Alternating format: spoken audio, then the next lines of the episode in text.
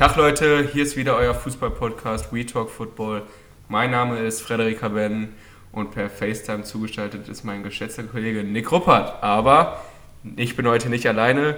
Neben mir sitzt auch ein, äh, auch ein geschätzter Kollege, ähm, ähm, ein Gastsprecher, äh, ähm, nämlich äh, Henrik. Hi Henrik. Ja, äh, mein Name ist Henrik Wechmann. Ich darf hier heute das erste Mal, vermutlich auch das einzige Mal live dabei sein, ähm, aber freue mich sehr über die Einladung. Vielen Dank, Jungs. Sehr gerne. Also dann auch nochmal Hi an dich, Nick. Wie geht's dir? Ähm, erzähl mal ein bisschen. Ja, Mahlzeit auch von meiner Seite. Hi Hendrik, hi Frederik. Freut mich auf jeden Fall, dass wir heute einen äh, Special Guest hier ja, zu Gast haben. und ja, wir sind äh, nach dem Ausfall der Special-Folge wieder zurück. Pünktlich zur Bundesliga-Analyse kommt heute einen Tag später, weil gestern waren ja noch Spiele, sonst macht das Ganze ja keinen Sinn. Hätten natürlich auch eine Live-Analyse machen können, aber dann wäre die Folge wahrscheinlich ein bisschen lang geworden. Ja, freut mich auf jeden müssen Fall. Müssen wir aber auch mal machen. Ja, müssten wir vielleicht mal machen. Freut mich auf jeden Fall, dass wir mal wieder jemanden dabei haben. Ähm, erzähl doch mal ein bisschen mehr über dich, äh, Hendrik. Würde mich auf jeden Fall mal interessieren, was du uns heute hier äh, so zu bieten hast. Ja, also ähm, vielleicht erstmal so ein bisschen der Weg hier rein. Also äh, Freddy und ich, ähm, wir studieren in Köln zusammen und äh, ja, da ist Fußball natürlich auch immer ein Thema. Ähm, und ich war bis zur letzten Saison auch Bundesliga-Fan, äh, aber mein Herzensverein, der SV Werder Bremen, den hat es dann verdientermaßen äh, in die zweite Liga gerissen. Und das sind gerade nervenaufreibende Wochen, die ich durchleben muss, darf, kann, wie auch immer. Auf jeden Fall, ähm, ja, deswegen, also seit Jahren Fußballfan, Werder-Fan, seit ich denken kann. Und ähm, trotz des Abstiegs habe ich auch immer ein Auge auf die Bundesliga äh, äh, geworfen weiterhin. Und äh, ja, samstags 15.30 Uhr ist halt einfach irgendwie so festgebrannt. Deswegen werde ich mal versuchen, das ein, den einen oder anderen Kommentar hier dann abzugeben. Sehr schön, sehr schön. Nach der Pause haben wir uns gedacht, ähm, holen wir hier mal einen Special Guest mit rein als Entschädigung. Ich hoffe, ihr seht das auch so und freut euch. Ansonsten müsst ihr trotzdem mit leben. Und ich glaube, da können wir schon äh, ja, fast durchstarten. Oder möchtest du noch was aus deinem privaten Leben preisgeben, Nick? Ich aus meinem privaten Leben? Ja, das Einzige, was ich da noch zu sagen kann, ist, dass ich hier heute das erste Mal von meinem ja, neuen in Anführungsstrichen Arbeitsplatz äh, ja, zugeschaltet bin. Äh, nach dem Umzug sitze ich hier noch zwischen ein paar Kartons, äh, aber der Freitisch, äh, äh, kurzer Aussprecher, hoppala, äh, der Schreibtisch ist freigeräumt, zumindest so viel Platz, dass ich mein Mikrofon und mein Laptop hier aufstellen kann. Und ja, deswegen, ich freue mich jetzt das erste Mal von hier aus senden zu können. Und äh, nochmal ein paar Worte zu Hendrik. Ja, ist ja optimal, wenn wir einen Zweitliga-Experten heute dabei haben mit äh, Werder Bremen. Da wollen wir ja später auch nochmal drauf eingehen, zumindest in aller Schnelle am Ende. Und äh, dann sind, sind wir super vorbereitet auf allen Ebenen, oder? Sowieso immer. Von daher immer. können wir ja schon fast äh, durchstarten hier. So ist es. Dann würde ich sagen, können wir mit dem ersten Spiel auch reinstarten, was dann da heißt, äh, ja, Union Berlin gegen Gräuter führt. Ja, am Ende ein 1 zu 1 äh, Fürth hat mal wieder gepunktet. Äh, nachdem sie ja jetzt äh, abgestiegen sind, äh, gehen sie ja jetzt so ein bisschen auf Abschiedstournee. Ähm, haben sich in der ersten Halbzeit auch mal wieder sehr gut verkauft, fand ich. Äh, haben sich dann mit einem wunderschönen Tor von Rogotta, äh, ich, schwer auszusprechen, aber ich glaube so ungefähr hört sich das an, und ja, belohnt. Wir haben dann ja in, in der zweiten Hälfte so ein bisschen sind in die, die Puste ausgegangen. Wir haben dann natürlich auch noch schön Bock geschossen. Das äh, war irgendwie ja, fast Kreisliga-Style vom Allerfeinsten, wenn der Innenverteidiger dann mal im eigenen 16er versucht zu dribbeln. Ähm, ja, geht nicht immer gut. Von daher dann, Michel hat sich nach der Einwechslung auch belohnt. Sein, Hendrik, du hast es gerade gesagt, sein zweiter Bundesliga-Treffer, oder? Ja, richtig. Ähm, war für mich irgendwie eine überraschende Wahl, auch dass Union ihn im Winter geholt hat, äh, als aus Erstliga-Perspektive, als Zweitliga, äh, ja, Zuschauer, sage ich mal, dennoch absolut folgerichtig. Ich weiß, dass der uns in Bremen relativ früh in der Saison echt ordentlich Probleme gemacht hat. Da haben wir von ähm, Paderborn echt ordentlich auf den Sack bekommen, wie man so auf gut Deutsch sagt. Das waren noch Zeiten. Das waren noch Zeiten, als der Impffälscher noch dabei war. Ein anderes Thema. Deswegen, Sven Michel freut mich für ihn persönlich, dass er jetzt auch die eine oder andere Duftmarke setzen kann. Ähm, hat sich ja eine große Nummer ausgesucht bei Union Berlin und ähm, schön, dass er da sich präsentieren kann aktuell. Ja, passt auf jeden Fall ins Bild. Äh, klassischer Union-Transfer, wie wir immer so sagen. Und äh, freut mich auch für ihn. dass er jetzt so langsam äh, zünden kann und vielleicht gibt das zur neuen Saison dann auch nochmal ein bisschen mehr als das, was er jetzt schon gebracht hat. Ist ja auch eigentlich ein, ja, so wie Union nach vorne aufgestellt ist, ist das ja gar kein, äh, ja, ist das ja keine Überraschung, dass da immer mal wieder Tore fallen. Ich glaube, jetzt ist die ist es eigentlich relativ schade, dass man jetzt zum Ende nochmal Punkte hat liegen lassen. Ist jetzt auf Platz 7 gerutscht, hätte mit zwei Punkten mehr äh, auf Platz 6 stehen können, wird dann in der Europa League stehen. Und äh, ja, für Fürth geht es um nichts mehr, außer darum, dass sie sich jetzt äh, noch, ja, sag ich mal, teuer verkaufen. Ein paar Spieler können sich noch ins Rampenlicht schießen, stellen, wie auch immer und äh, spielen ja, Hergotta, Frederik, du hast es gerade gesagt, vielleicht auch ein Spieler, der zur neuen Saison dann ähm, ja, Fürth verlässt und vielleicht sogar, ich habe es gerade gesagt, äh, vielleicht sogar dann nach Fürth geht und vielleicht Avonie beerben kann, ähm, falls er denn. Du meinst Union? Was habe ich denn gesagt? Ich glaube, du hast Fürth gesagt, aber... Entschuldigung. Äh, nach Union, äh, ihn es nach Union zieht und dann äh, vielleicht Avonie beerben kann, falls er denn den Verein verlässt. Äh, da ist ja die Premier League ordentlich dabei zu bieten. Ich kann mir vorstellen, dass er, dass da West Ham ganz gut passen würde, äh, rein von der sportlichen Perspektive, vom finanziellen und natürlich auch ja, von einem, einem Verein, der mit einem Stürmer, der meistens vorne gesetzt ist mit äh, Antonio, äh, da nochmal ein bisschen Konkurrenz ausüben kann. Und äh, ja, was, was glaubt ihr von Hergotta? Wird er nächste, nächste Saison woanders in der Bundesliga zu finden sein? Oder glaubt ihr von irgendeinem anderen Spieler, sei es Jamie Leveling oder vielleicht auch Duziak schon wieder, ähm, dass sie den Verein verlassen? Weil da sind schon Erstliga-taugliche Spieler dabei, finde ich persönlich. Äh, Im Großen und Ganzen reicht es dann aber einfach nicht äh, aus, um äh, insgesamt die Liga zu halten. Ja, wird auf jeden Fall spannend zu sehen sein, finde ich. Also Rogotta könnte ich äh, mir vorstellen, dass da auf jeden Fall ein äh, Wechsel möglich ist. Vielleicht geht er ja zu seiner alten, äh, zu seinem alten Verein auch Gladbach.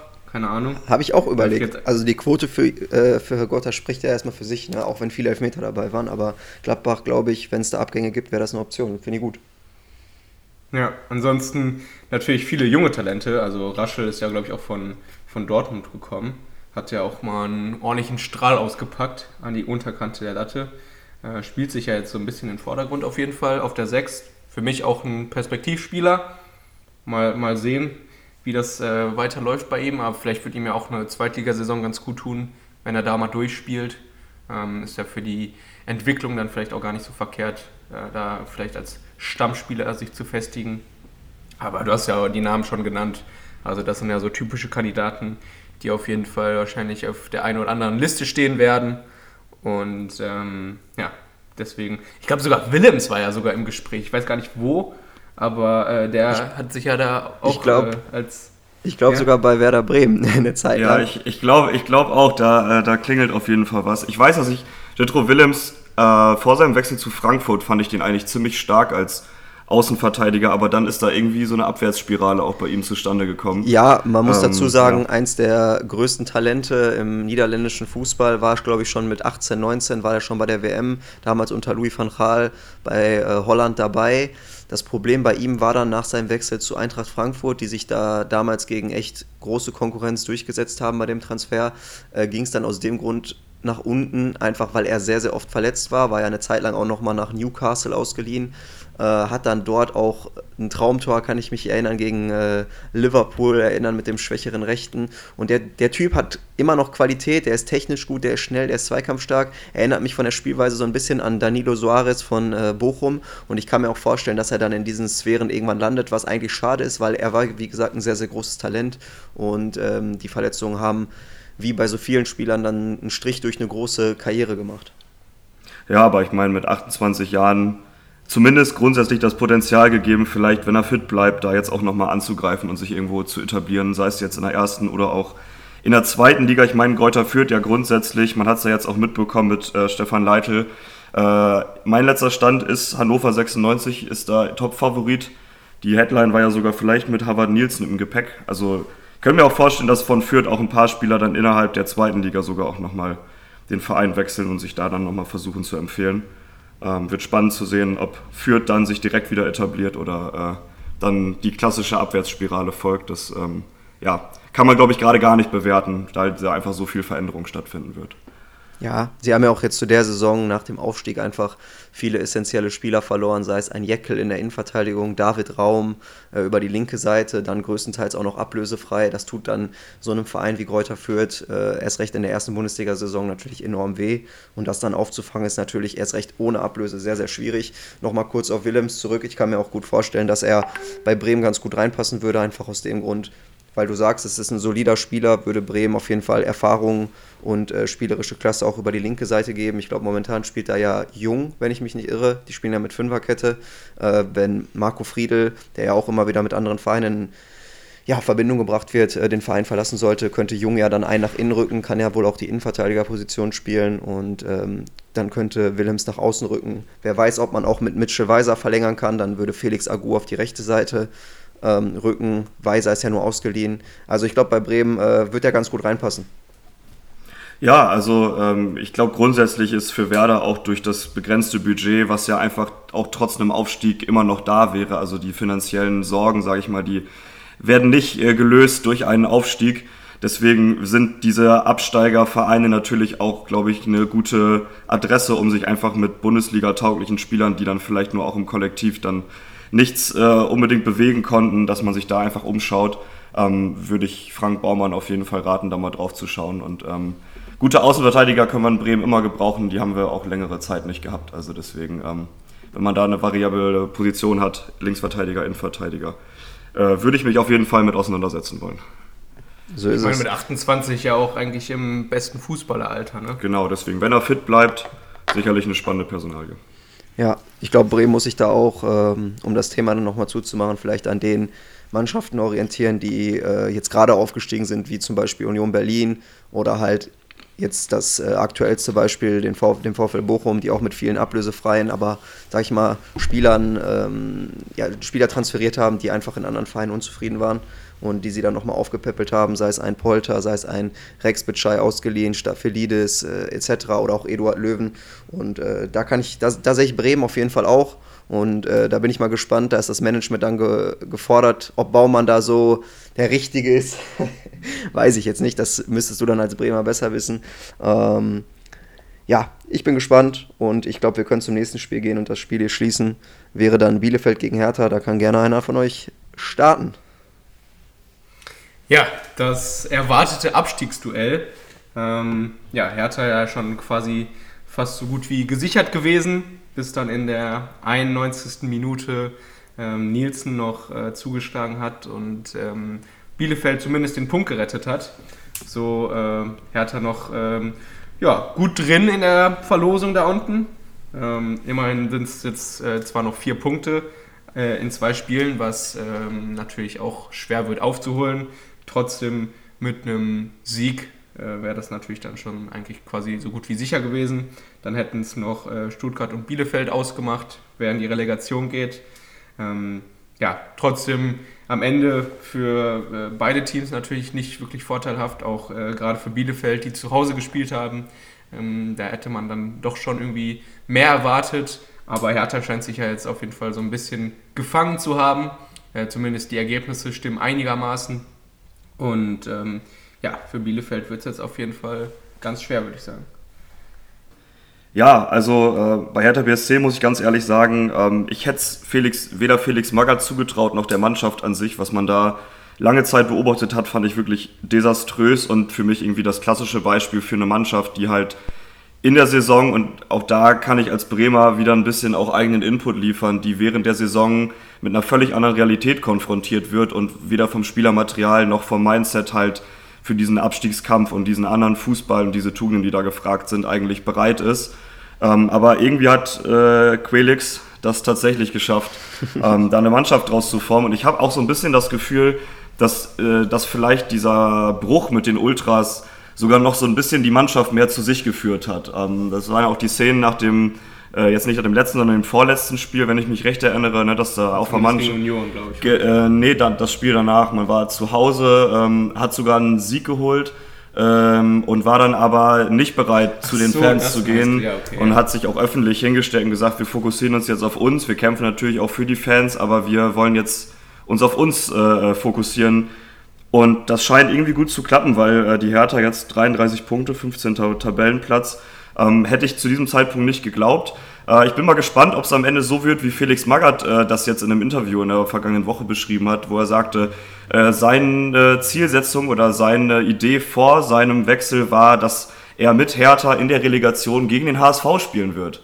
Ähm, ob das jetzt so wünschenswert für die Hertha ist äh, und für äh, den HSV sicherlich, ähm, wollen wir mal abwarten. Aber Stand jetzt, die Zahlen ähm, sprechen eine klare Sprache, hat Hertha die beste Ausgangssituation, da noch überm Strich zu landen. Ja, wenn man ja. sich jetzt auch den nächsten Spieltag anguckt, äh, Hertha spielt gegen Mainz. Wir wissen alle, dass eine Mannschaft, die gegen den FC Bayern gewinnt, kommen wir ja später noch zu, äh, es im nächsten Spiel meistens sehr, sehr schwer hat. Und ich glaube, dass Hertha das Spiel auch gewinnen kann. Zu Hause dann ähm, gegen Mainz. Am letzten Spieltag muss man dann noch gegen Dortmund ran. Ich glaube, dem Spiel sollte man dann aus dem Weg gehen, weil ich glaube, Dortmund will zum Abschluss im eigenen Stadion ähm, ja, Hertha dann schon gerne nochmal aus dem Stadion schießen und deswegen glaube ich schon, wie du gerade gesagt hast, dass Hertha schon die besten Karten hat. Erst recht aufgrund des Restprogramms. Ähm, Stuttgart hat genau ein gegenteiliges Programm, äh, spielen in der nächsten Woche gegen den FC Bayern, die natürlich jetzt gefordert sind, erst recht nach der Niederlage gegen Mainz. Und äh, deswegen, du sagst es, äh, die besten Karten hat auf jeden Fall Hertha BSC Berlin. Und ähm, ja, ich glaube auch am Ende geht Stuttgart in die Relegation und dann bin ich gespannt, wie das läuft mit den jungen Spielern ähm, gegen einen momentan, ja, egal wer auch immer dann da steht, ob es dann Darmstadt ist, ob es der HSV ist oder vielleicht sogar auch Werder Bremen in der Relegation wird, ist auf jeden Fall kein, äh, ja, kein einfaches Spiel.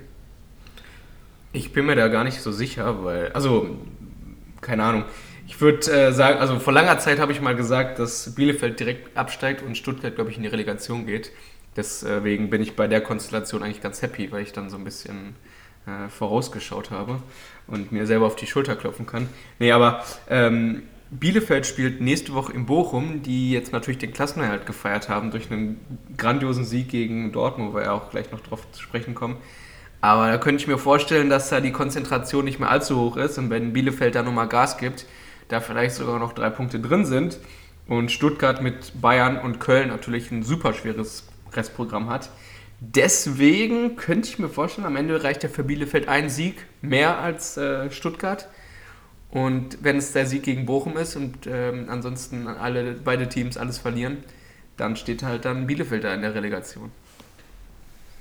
Ja, ich bin gespannt. Also ist auf jeden Fall keine einfache Situation für keine der Mannschaften, aber ich glaube, ähm, dass Stuttgart auch ja, vielleicht sogar die schlechtesten Karten hat. Äh, Bielefeld hat sich ja jetzt nochmal gerettet da mit diesem, äh, du hast es äh, vorhin angesprochen, mit diesem Late, Late äh, Minute Tor und äh, Last Minute Tor vielmehr. Und ich bin, ich bin wirklich. International. Ja, wollen jetzt nicht übertreiben, kann ich eh nicht, sollte ich auch lassen, hört man ja. Ähm, ja, und Stuttgart spielt am letzten Spieltag auch noch gegen Köln. Das ist natürlich auch, äh, wenn es für Köln da jetzt noch wirklich um die um die europäischen Plätze geht, äh, dann wird Baumgart seine Mannschaft dann nach vorne peitschen. Die und lassen ich, momentan gar nichts anbrennen. Genau, also das ist wirklich unglaublich konstant, wollen wir ja gleich drauf eingehen. Aber ähm, ja, nochmal, um auf äh, Stuttgart äh, zu sprechen zu kommen, ich mache mir da echt große Sorgen. Ich würde es schade finden, wenn sie wieder absteigen würden. Ich sehe da von der Qualität auch eher Bielefeld in der zweiten Liga. Ähm, und, hoff, und, hoffe es auch, ne, nichts gegen Bielefeld, aber ich glaube einfach, dass Stuttgart sich in der neuen Saison dann vielleicht nochmal ein bisschen mehr fangen kann. Ähm, einfach auch wieder das Spielglück ein bisschen mehr auf ihre Seite bringen kann. Ähm, gewisse Spieler dann endlich ersetzen kann, die ja auch immer jetzt wieder mit anderen Vereinen in Verbindung gebracht worden sind, sei es Kalajdzic oder auch Sosa. Äh, da bin ich echt gespannt, was dann da kommen kann. Ich meine, man hat mit Mistin Tata auf jeden Fall jemanden, der da ja, gute Spieler holen kann, äh, ein gutes Auge dafür hat. Sollte dann vielleicht nicht immer nur auf die ganz, ganz Jungen setzen, aber ich kann mir da auch äh, vorstellen, dass einige ja, von den Absteigern äh, zu Stuttgart wechseln werden, sei es ein Leveling oder auch andere jung, junge Spieler oder vielleicht auch Spieler, die, die es jetzt bei anderen Bundesliga-Vereinen nicht mehr so in die erste Elf schaffen, müssen da vielleicht auch einfach ein bisschen mehr auf die Erfahrung setzen, wie ich gerade schon gesagt habe. Ähm, ja, es wird bis zum Ende spannend. Äh, es ist jetzt Crunch-Time, die letzten beiden Spiele. Und ähm, ja, Stuttgart kann froh sein, dass sie da gegen Wolfsburg noch den Ausgleich erzielt haben. Ich habe eher gedacht, nach dem hohen Sieg von Wolfsburg in der letzten Woche gegen Mainz äh, gibt es jetzt eine richtige, äh, gibt es wieder einen, ja, einen Rückschlag, weil sie haben jetzt oft genug bewiesen, dass sie Bundesliga tauglich sind, Wolfsburg. Und deswegen habe ich gedacht, Stuttgart macht das eher, aber war wohl nichts. Ja gut, ich meine, beim VfL Wolfsburg ist ja äh, Hü und Hot Woche zu Woche. Ähm, da bei der Mannschaft muss man auch irgendwie so ein bisschen, auch natürlich jetzt wieder so eine Phrase, aber schon irgendwie so ein bisschen die Charakterfrage stellen. Also ich finde das von außen ganz schwer einzuschätzen. Riesiges Potenzial eigentlich, aber äh, mit PS auf die Straße ist das dann immer so eine andere Sache. Und vielleicht noch ein Wort zu Stuttgart. Also ich würde es mir äh, als einfach als Fußballfan extrem wünschen, wenn der VfB in der ersten Bundesliga bleibt. So ähm, für mich ist einfach Stuttgart eine Mannschaft, die von der Struktur, von der Infrastruktur, von den finanziellen Möglichkeiten und auch wenn man sich jetzt mal die Vorsaison anschaut, spielerisch auch einfach für die erste Liga ähm, eine Bereicherung sein kann. Ne, mit extrem gutem Scouting, mit Sven Wislintat, der da einfach einen Riesenjob gemacht hat, über eine lange Zeit ein super Transfer für Stuttgart war. Ähm, mit einem Trainer, an dem man festhält, auch eine klare Philosophie, da ist gar keine Unruhe drin, die den Trainer in Frage stellt, hat man auch sehr früh den Sack zugemacht und gesagt, wir vertrauen da ähm, Pellegrino Materazzo. Ähm, also von daher für mich, muss ich auch leider sagen, irgendwie ist Bielefeld für mich da einfach nicht so eine Bereicherung für die Liga. Kämpferisch mit Sicherheit, aber wenn es um die Attraktivität geht, und das ist ja gerade generell so eine Frage, die sich die Bundesliga, der sich die Bundesliga ausgesetzt sieht, dann ist für mich der VfB einfach eine Mannschaft, die wir in der ersten Liga brauchen. Ähm, und dann sehe ich lieber Arminia Bielefeld in der zweiten Liga nächstes Jahr. Ja, wir haben ja auch schon oft gesagt, dass äh, Bielefeld ja auch einen Kader hat, der irgendwo in die zweite Liga passt. Also da sind ja einige Spieler bei, die in der zweiten Liga überragt haben, die jetzt vielleicht nochmal ein bisschen Erstliga-Luft schnuppern konnten und dann vielleicht zur neuen Saison, falls man größtenteils so zusammenbleibt, wovon ich erstmal ausgehe. Ich glaube nicht, dass da irgendein Spieler so begehrt ist in der ersten Liga, der sich da so ins Rampenlicht gestellt hat, bis auf vielleicht jetzt Wimmer, der auch schon bei Wolfsburg unterschrieben hat. Ansonsten, ja, weiß ich nicht, vielleicht noch ein Okugawa, der auch das ein oder andere Tor gemacht hat. Aber sonst kann ich mir vorstellen, dass die Mannschaft so zusammenbleibt, dass da auch ein gutes ja, Management bei der Arminia vorhanden ist und dass sie da eine Ortega gute Mannschaft auf jeden Fall. Ja, weiß ich jetzt nicht. Also kann sein, aber ich meine, ist ein Torwart, äh, den kriegst du auch ersetzt. Äh, dann holt man vielleicht einen Finn Dahmen von äh, ja, Mainz 05, der dann auch Spielpraxis will, wo Oh, dann wo vielleicht. Ich den denn, äh, Bitte? ich habe den irgendwo im Gespräch, glaube ich, gesehen. Ja, Ich weiß gar nicht mehr, wo. ich, ich glaube, sogar bei, war das nicht sogar bei Schalke? Ich weiß gar nicht. Ah, jo, stimmt, Schalke. Ja. Mit, zusammen mit Früchtel, glaube ich. Ja, wie, ja oder, Aber es ist, oder ein Früchtel, wie auch immer. Also ich glaube, einen guten Torwart, einen jungen Torhüter findet man immer noch. Und äh, ich glaube, die Mannschaft ist gut gerüstet, au- auch in der nächsten Saison dann wieder oben anzugreifen in der zweiten Liga. Und äh, wir haben ja Die jetzt... haben ja auch so ein Projekt. Also, Ja, deswegen, ich glaube, Bielefeld ist gar nicht so schlecht aufgehoben in der zweiten Liga. Die haben jetzt da ein paar Saisons gut mitgehalten und gut mitgespielt, aber es ist äh, ja auch nicht einfach mit den äh, Mitteln, muss man einfach so sagen. Und ähm, zweite Saison. äh, zweite Saison, ja, trotzdem mit den Mitteln. Aber ne, ist immer, ist immer die schwierigste. Ja, gut, die nächste für äh, die, die nächste Phrase, da wollen wir doch äh, langsam mal wirklich das äh, Ja, wir Phrasenschwein kommen ja sogar auf. Bochum jetzt zu sprechen. Ja, wir haben ja jetzt, äh, um das jetzt noch einmal hier zu sagen, wir haben ja jetzt eigentlich schon Stuttgart, Wolfsburg und Bielefeld Hertha gleichzeitig gemacht. Dann können wir ja direkt auf Bochum äh, Dortmund kommen, wie du gerade gesagt hast. Dann starte doch mal gerne, wenn du so heiß darauf bist. Ja, hör mal.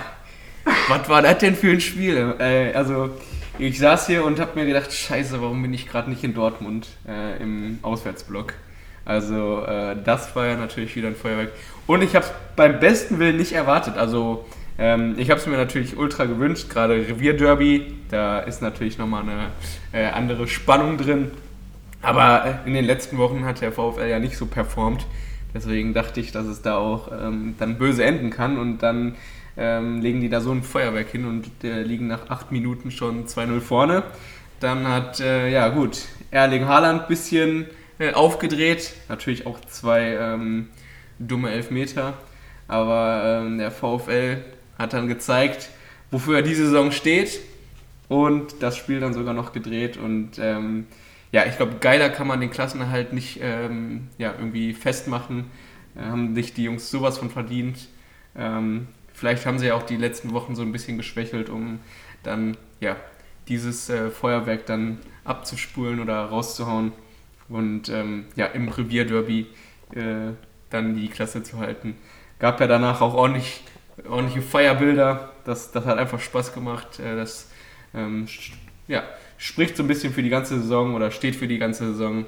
Ähm, deswegen äh, ja, einfach nur Gänsehaut. Ja, wenn ich da weitermachen darf, äh, du sagst es gerade, die Saison spricht für sich. Man äh, muss aber auch dazu sagen, dass bei sowohl Dortmund als auch Bochum jetzt wahrscheinlich ein großer Umbruch ansteht. Bei der einen, ja, äh, ja einfach ein Muss bei Dortmund, einfach weil die Qualität gerade nicht ausreicht, um da wirklich ganz, ganz vorne anzugreifen und bei Bochum ja gezwungenermaßen. Äh, du hast mir das ja vor ein paar Tagen schon geschrieben, Frederik. Du glaubst, dass es da einige Abgänge geben wird. Ich bin gespannt, wen man halten kann, ob man die Leihgaben wie Rex Bitschei, Löwen, Staphylides etc. halten kann oder ob man da wirklich ein komplettes ähm, ja, Umdenken ja, ob da ein komplettes Umdenken stattfinden muss. Äh, man hat ja schon Hofmann verpflichtet, an Stöger soll man ja auch dran sein. Würde ich persönlich sehr begrüßen, bin ein großer Fan, hatten wir ja schon mal vor ein paar Wochen drüber gesprochen, hier auch im Podcast. Und äh, ich bin sehr gespannt, ob Bochum das in der neuen Saison wieder bestätigen kann. Ich bin da eigentlich guter Dinge. Ich hoffe nicht, dass es so wie bei Bielefeld endet. Äh, das hast du ja auch schon so ein bisschen anklingen lassen, dass du da der Meinung bist, dass es in der neuen Saison so laufen kann. Und äh, ja, einmal bitte eure Gedanken dazu. Ja, also ich meine, erstmal grundsätzlich, ähm, wer gegen die größten Mannschaften der Liga ähm, immer wieder solche Spiele auch abliefert. Ich erinnere mich da auch noch gegen das äh, Heimspiel gegen die Bayern. Ja, ähm. Der steht dann vielleicht auch nicht zu Unrecht auf dem 12. Platz zwei Tage, äh, zwei Spieltage vor Schluss ähm, und feiert den Klassenerhalt. Also ich bin da auch absolut positiv überrascht. Ich ich meine, ich habe den VfL jetzt auch in der letzten Saison nicht so krass verfolgt, aber ich hätte nicht gedacht, dass die so weit nach oben kommen. Ähm, und ich finde es auch einfach, äh, ich finde es immer wieder erstaunlich, weil ich das Gefühl habe, dass oftmals auch so äh, die Erstligamannschaften mit diesen Aufsteigern, die diesen Malocha-Fußball, wenn das Wort erfunden wurde, dann wahrscheinlich für den VfL, ähm, die kommen mit dieser Art von Fußball auch einfach nicht so gut zurecht und sind da reihenweise auch irgendwie so ein bisschen geschockt. Ähm, ja, und aber das ist natürlich kein Zufallsprodukt. Der VfL hat wirklich gute Spiele abgeliefert.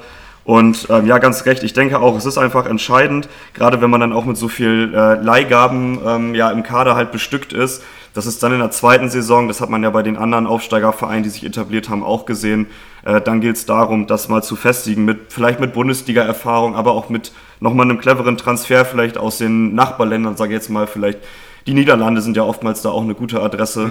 Ähm, gerade was so Talente angeht, die dann Spielpraxis brauchen. Und ähm, ich würde es dem VfL auf jeden Fall gönnen und wünschen, dass sie sich da gut aufstellen, um dann gut gerüstet zu sein für die neue Saison. Ja, also muss man natürlich auch sagen, gegen Bayern ein Spiel gewonnen, gegen Dortmund ein Spiel unentschieden, ein Spiel gewonnen, Leverkusen auch einmal knapp verloren, einmal unentschieden, gegen Freiburg hat man auch gewonnen.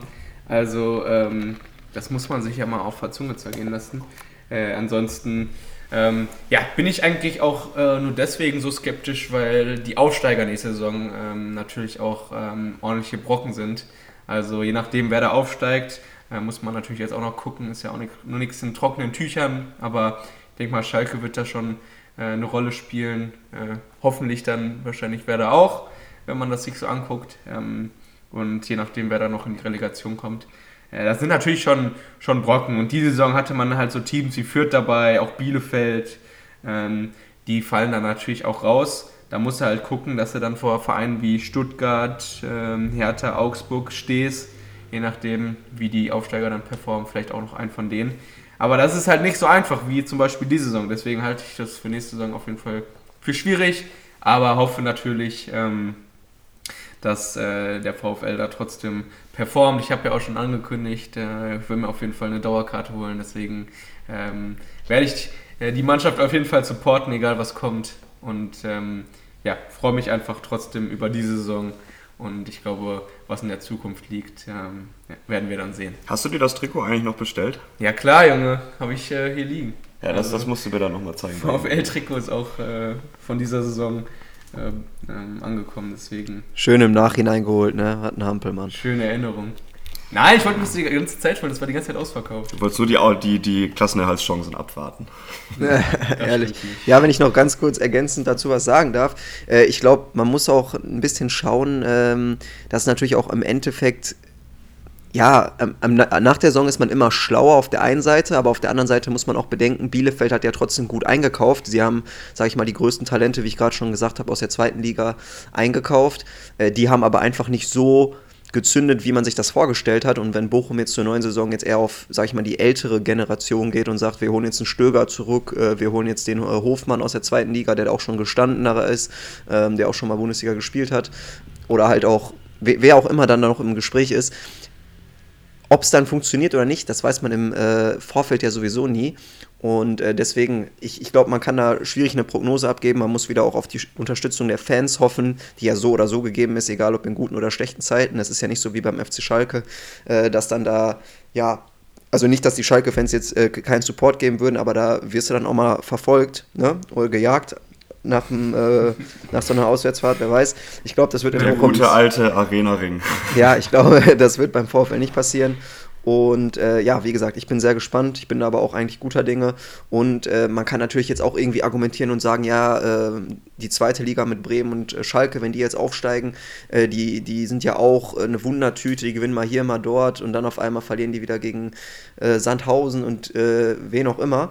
Aber man muss dazu sagen, es ist einfach ein ganz anderer Fußball in der zweiten Liga. Da geht es viel mehr um Kampf. da gibt kein, es keine Mannschaft, die sich aufgibt. Da kann jeder jeden schlagen. Das ist in der Bundesliga einfach auch nochmal ein bisschen spielerischer und wir wir sehen es ja jetzt in der Saison, wie auch vor allem ja die Plätze zwischen vier bis ja, bis wohin geht das? Äh, mittlerweile jetzt nicht mehr so weit, jetzt bis acht, äh, ist schon sehr, sehr eng beieinander, dann von neun bis, ja, eigentlich bis 17, auch wieder sehr, sehr eng. Deswegen, ich glaube, man musste einfach hier und da auf gewisse Serien bauen und hoffen, die man dann, ja, äh, starten kann mit dem einen oder anderen Sieg.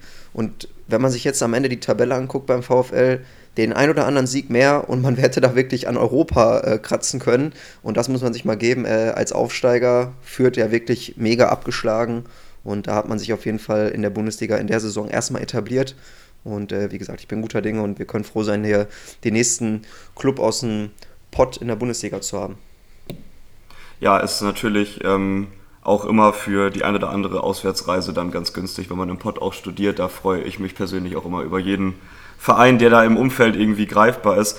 Ähm, aber was hier diesbezüglich, was mich noch interessieren würde, der Gedanke kam jetzt während der letzten Minuten immer mal wieder auch, äh, weil wir jetzt immer auch viel über Ab- und Aufstieg gesprochen haben. Ähm, ich glaube, aus einer konkurrenztechnischen, marketingtechnischen Sicht ist es auch einfach notwendig, dass jetzt, wo die Fans wieder zurück sind, wo die Pandemie die Stadien nicht mehr so leer fegt, wie es halt der Fall ist, dass wir auch wieder die Vereine in der ersten Liga haben, die da die Tradition haben und die da hingehören, die auch die Fans mitziehen.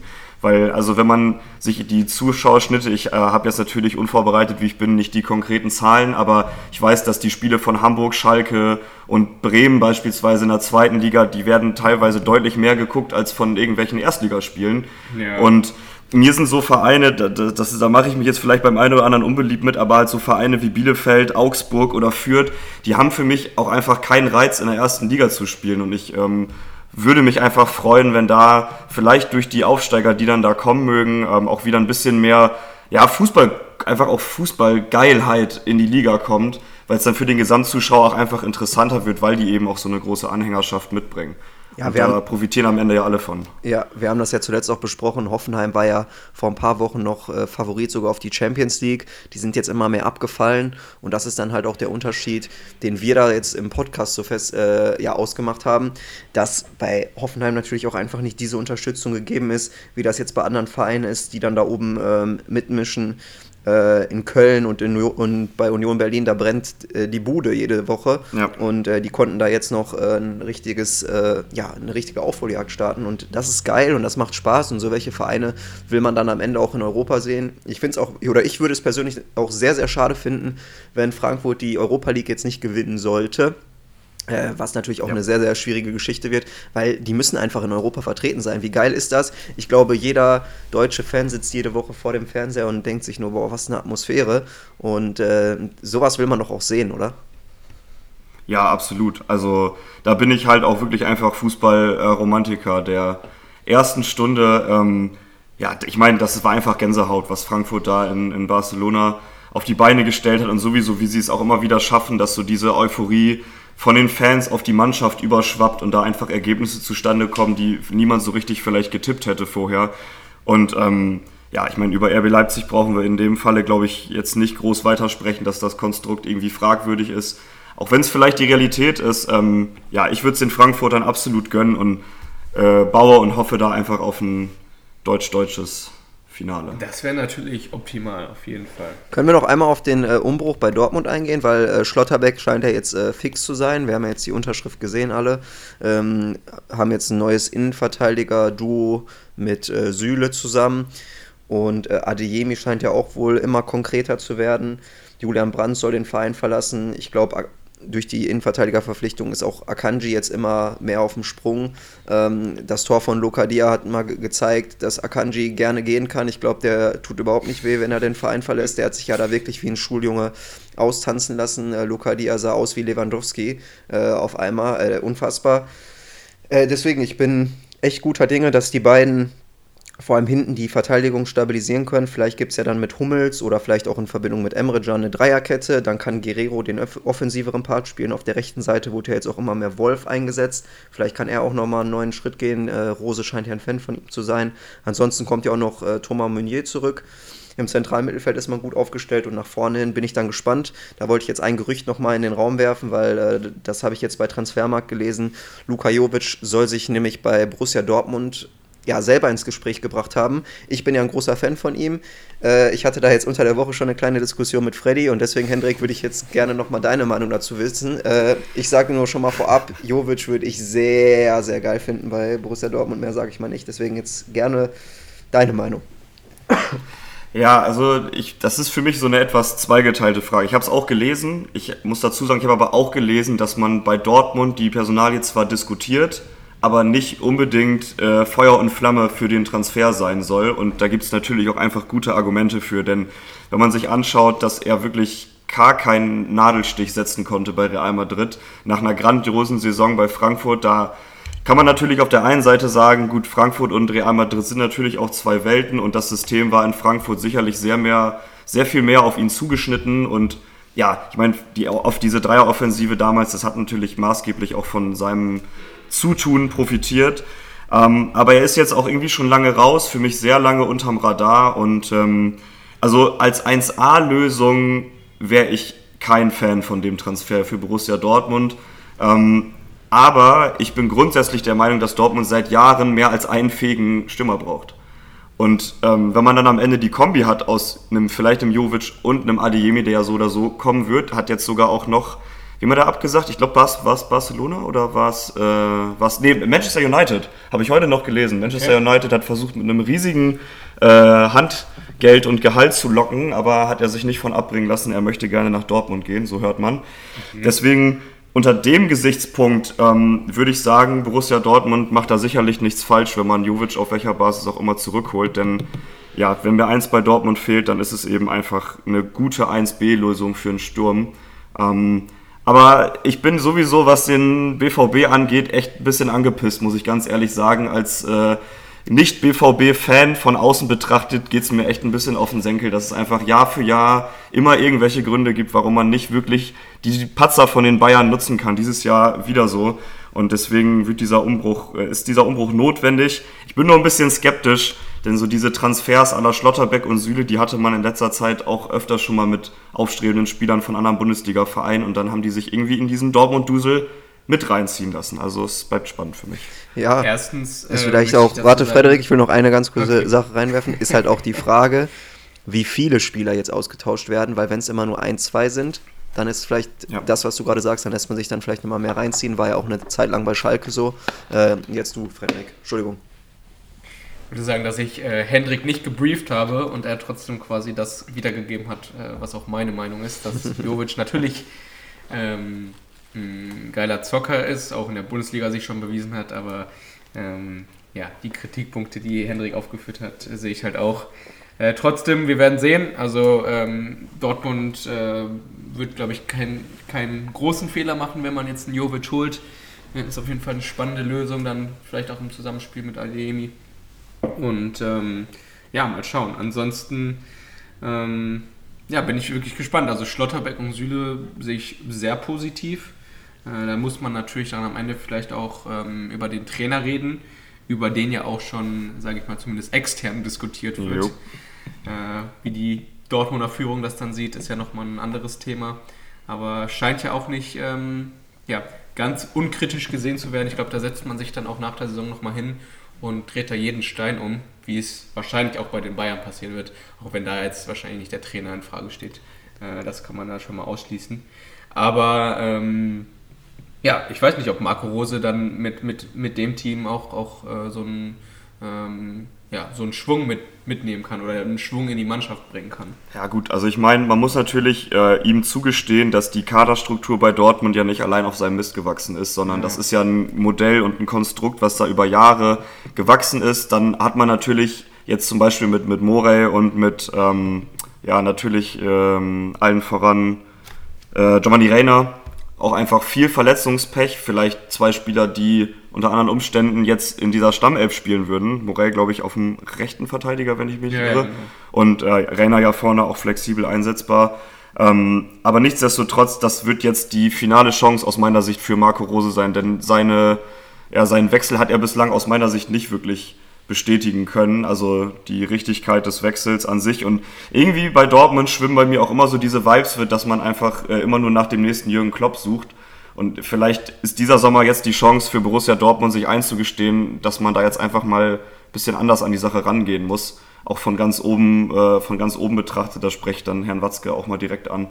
Ähm, weil ja, das darf ja eigentlich nicht der Anspruch sein mit den wirtschaftlichen Möglichkeiten, die man hat, da dann immer einfach sehr erfolgreich den zweiten Platz zu verteidigen. Ja, ich glaube, dass Rose jetzt noch einmal die Chance bekommt äh, zur neuen Saison, dann mit neuen Transfers, die er vielleicht auch mitbestimmen darf, da einen Umbruch äh, einzuleiten und vielleicht auch einfach mal was äh, Positives daraus zu gestalten. Ich glaube, man hat immer noch einen Edin Terzic in der Hinterhand, wo ich mir auch dann vorstellen kann, dass zur neuen Saison, falls es nicht funktioniert, dass dann auch auf ihn, äh, dass sie dann auf ihn nochmal zurückkommen sollten.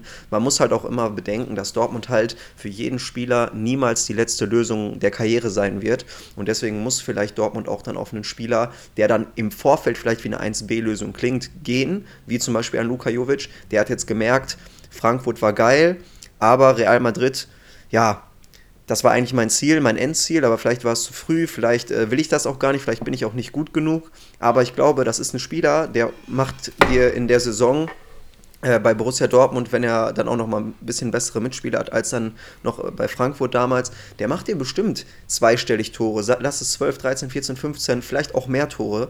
Äh, wir haben letzte Saison gesehen, als er ausgeliehen worden ist, was er auch allein in der Rückrunde mit André Silva da vorne abgefackelt hat. Und wenn so ein Spieler doch kommen will und sieht, ähm, wie das mit den Fans dort funktioniert, was eine Stimmung da im Verein ist. Ähm, er kann die neue Nummer 9 werden, ist halt, halt auch ein Spieler, der wird nicht nach einer Saison sofort wieder weg sein. Soll man jetzt direkt wieder den nächsten Haaland holen? Ich habe jetzt diesen ähm, Scheschko gehört von ähm, RB, RB Salzburg. Kann ich persönlich mhm. gar nicht nachvollziehen. Der ist dann äh, wohl ein ähnlicher Spielertyp wie Haaland, ja, aber der lässt sich dann wahrscheinlich auch wieder eine schöne Ausstiegsklausel einbauen und dann ist er in zwei Saisons wieder für ja, doppelt und ja, dreifach, vierfach so viel wert und äh, dann auch direkt wieder weg. Bringt das dann auf Dauer die Lösung? Nein, ich glaube nicht. Ich glaube, man muss auf so welche Spieler gehen jetzt mal langsam. Spieler, die vielleicht ja, es nicht ganz geschafft haben, ähm, die aber auch nicht den Weg direkt wieder woanders hinsuchen. Und äh, da, da muss es eine gewisse Mischung geben aus jungen Talenten, aber auch gestandenen Spielern. Und deswegen sehe ich da eigentlich keine Probleme, wenn man einen Jovic holt. Ähm, Adeyemi ist dann schon eher jemand, der dann vielleicht auch irgendwann nochmal den Verein verlassen wird. Aber vielleicht bildet sich da dann auch nochmal eine neue Generation, vielleicht als zweite Macht dann wirklich in äh, Deutschland. Warum soll es immer nur den FC Bayern München geben, die jetzt gerade ja auch Probleme ohne Ende haben? Und ich kann mir vorstellen, dass diese jungen Spieler, die es jetzt gerade vielleicht bei Bayern München noch nicht schaffen, wie ein Schlotterbeck, wie vielleicht auch bald ein David Raum, wo ich mir auch nicht vorstellen kann, dass er zur neuen Saison noch bei der TSG Hoffenheim äh, spielt, der ja auch nicht ohne Grund eine Ausstiegsklausel hat äh, kann ich mir auch gut vorstellen, dass er dann den Weg vielleicht zu Borussia Dortmund sucht, dass so welche Spieler einfach eine neue Generation prägen können und vielleicht Dortmund wieder, ja, einfach so eine, so eine Saison bescheren können, wie es damals mal unter Jürgen Klopp war, wo dann einfach eine Mannschaft aus dem Nichts kam, mit einem Mario Götze, mit einem Lukas Barrios etc., das sind auch äh, keine Spieler, die immer die 1A-Lösung gewesen sind. Ich meine, was soll Dortmund machen? Sollen sie Haaland verkaufen für 80 Millionen und sollen sich dann, weiß ich nicht, wen sollen sie sich denn holen? Wer soll denn für so viel Geld kommen? Muss der immer nur teuer sein? Nein, der soll dann im Endeffekt einfach den Zweck erfüllen. Ich kann mir auch einen Mois Keen sehr gut vorstellen, der auch schon oft bewiesen hat, was er drauf hat, ähm, der aber jetzt auch nicht mehr gesetzt ist bei Juventus Turin, weil dort ein Vlaovic geholt worden ist. Es ist halt die Frage, die man sich dort stellen muss. Und ich würde das dann eher breit verteilen auf mehrere Spieler, als dann eine Top-Variante zu holen, der dir dann in ja, zwei Saisons wieder flöten geht. Also ich wäre persönlich ja ein Riesenfan von Divock Origi. Ähm, hm, den hat ja, Klopp hat ihn ja in höchsten Tönen gelobt. Ähm, und immer wenn ich Liverpool gucke und irgendwelche wichtigen Spieler anstehen, macht er aus ganz, ganz wenig ganz, ganz viel und kriegt da ja irgendwie auch kaum Spielzeit. Ja, aber seit wie viel, öfter schon Seit wie vielen ja. Jahren spielt er denn jetzt auch keine Stammrolle äh, da bei Liverpool? War hier und da mal ausgeliehen. Wir haben ihn auch mal bei Wolfsburg hier in der Saison in der Bundesliga gesehen.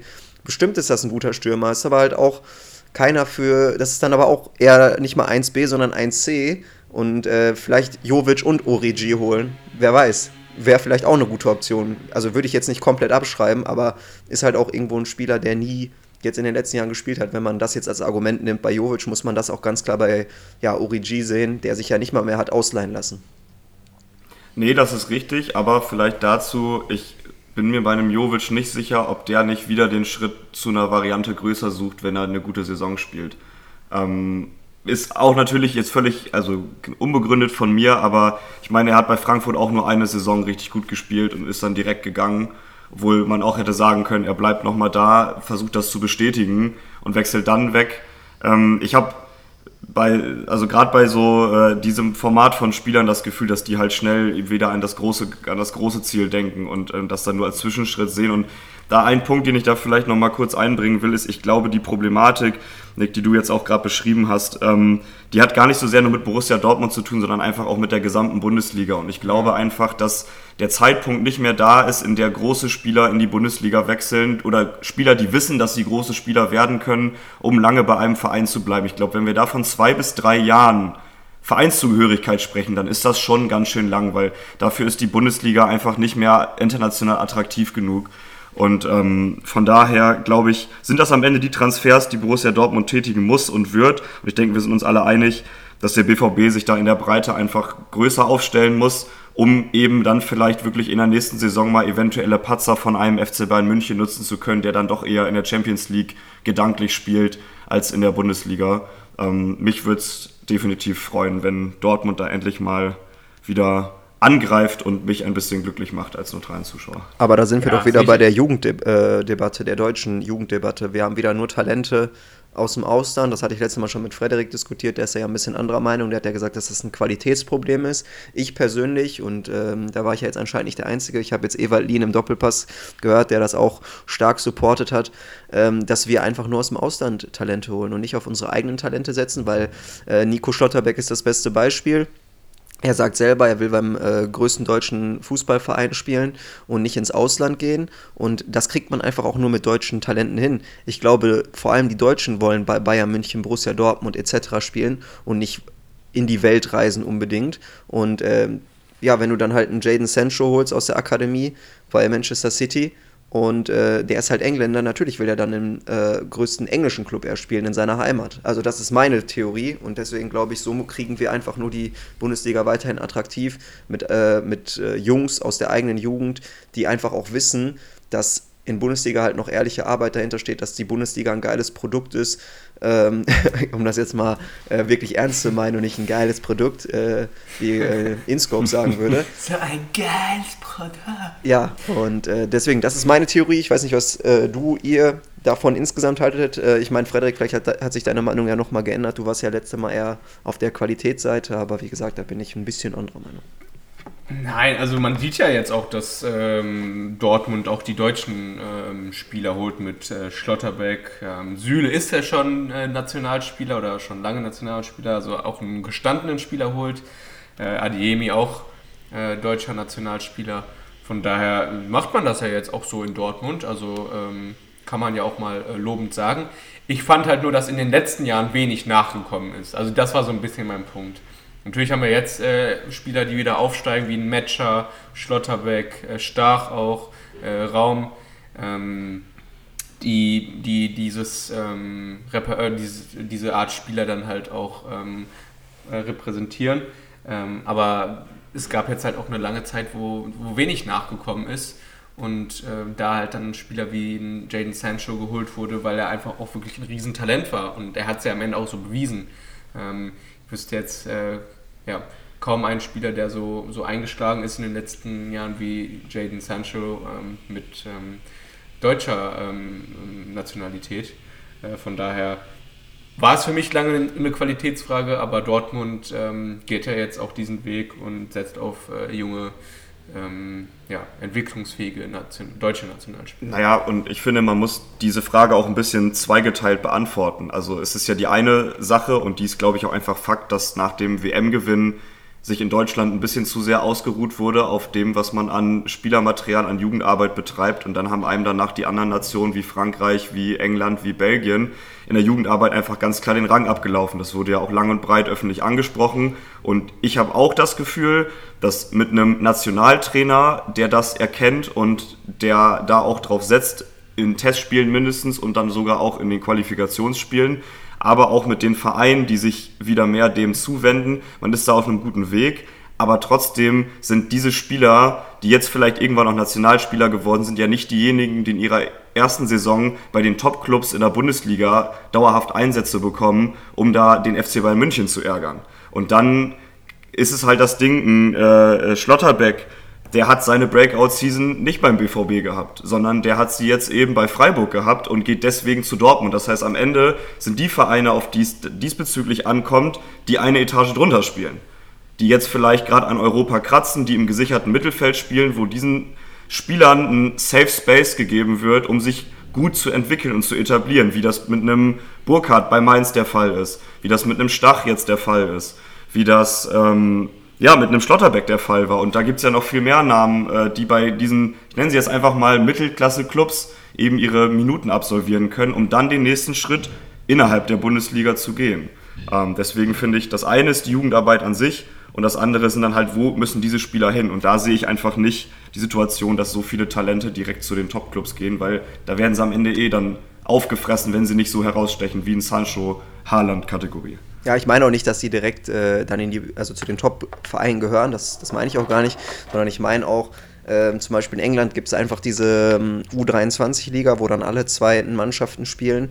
Äh, klar kann man da auch irgendwo das Argument sagen, das ist dann wie eine Verlängerung der Jugend, aber da kriegen die Spieler dann vielleicht auch einfach nochmal ein, zwei Jahre Zeit, wo sie sich dann vielleicht nochmal auf ein anderes Niveau heben können, wo man sich mit den Besten misst und ähm, ja, das, das ist in Deutschland einfach nicht der Fall. Da sind einfach äh, Ligen wie die dritte und vierte Liga, die ja einfach ja, wo viele Talente auch einfach flöten ah, gehen. Ich glaube, da bringt die dritte Liga dich sogar noch weiter als eine U23-Liga. Ja, und dazu muss man auch Weiß sagen, U23, das Konzept wurde von vielen Bundesligisten auch einfach nicht getragen. Also ich weiß, Wolfsburg hat vor ein paar Jahren seine U23 abgemeldet, wo ich mich gefragt habe, ein Verein wie Wolfsburg mit den finanziellen Möglichkeiten wäre eigentlich prädestiniert gewesen, so eine Mannschaft aufzubauen.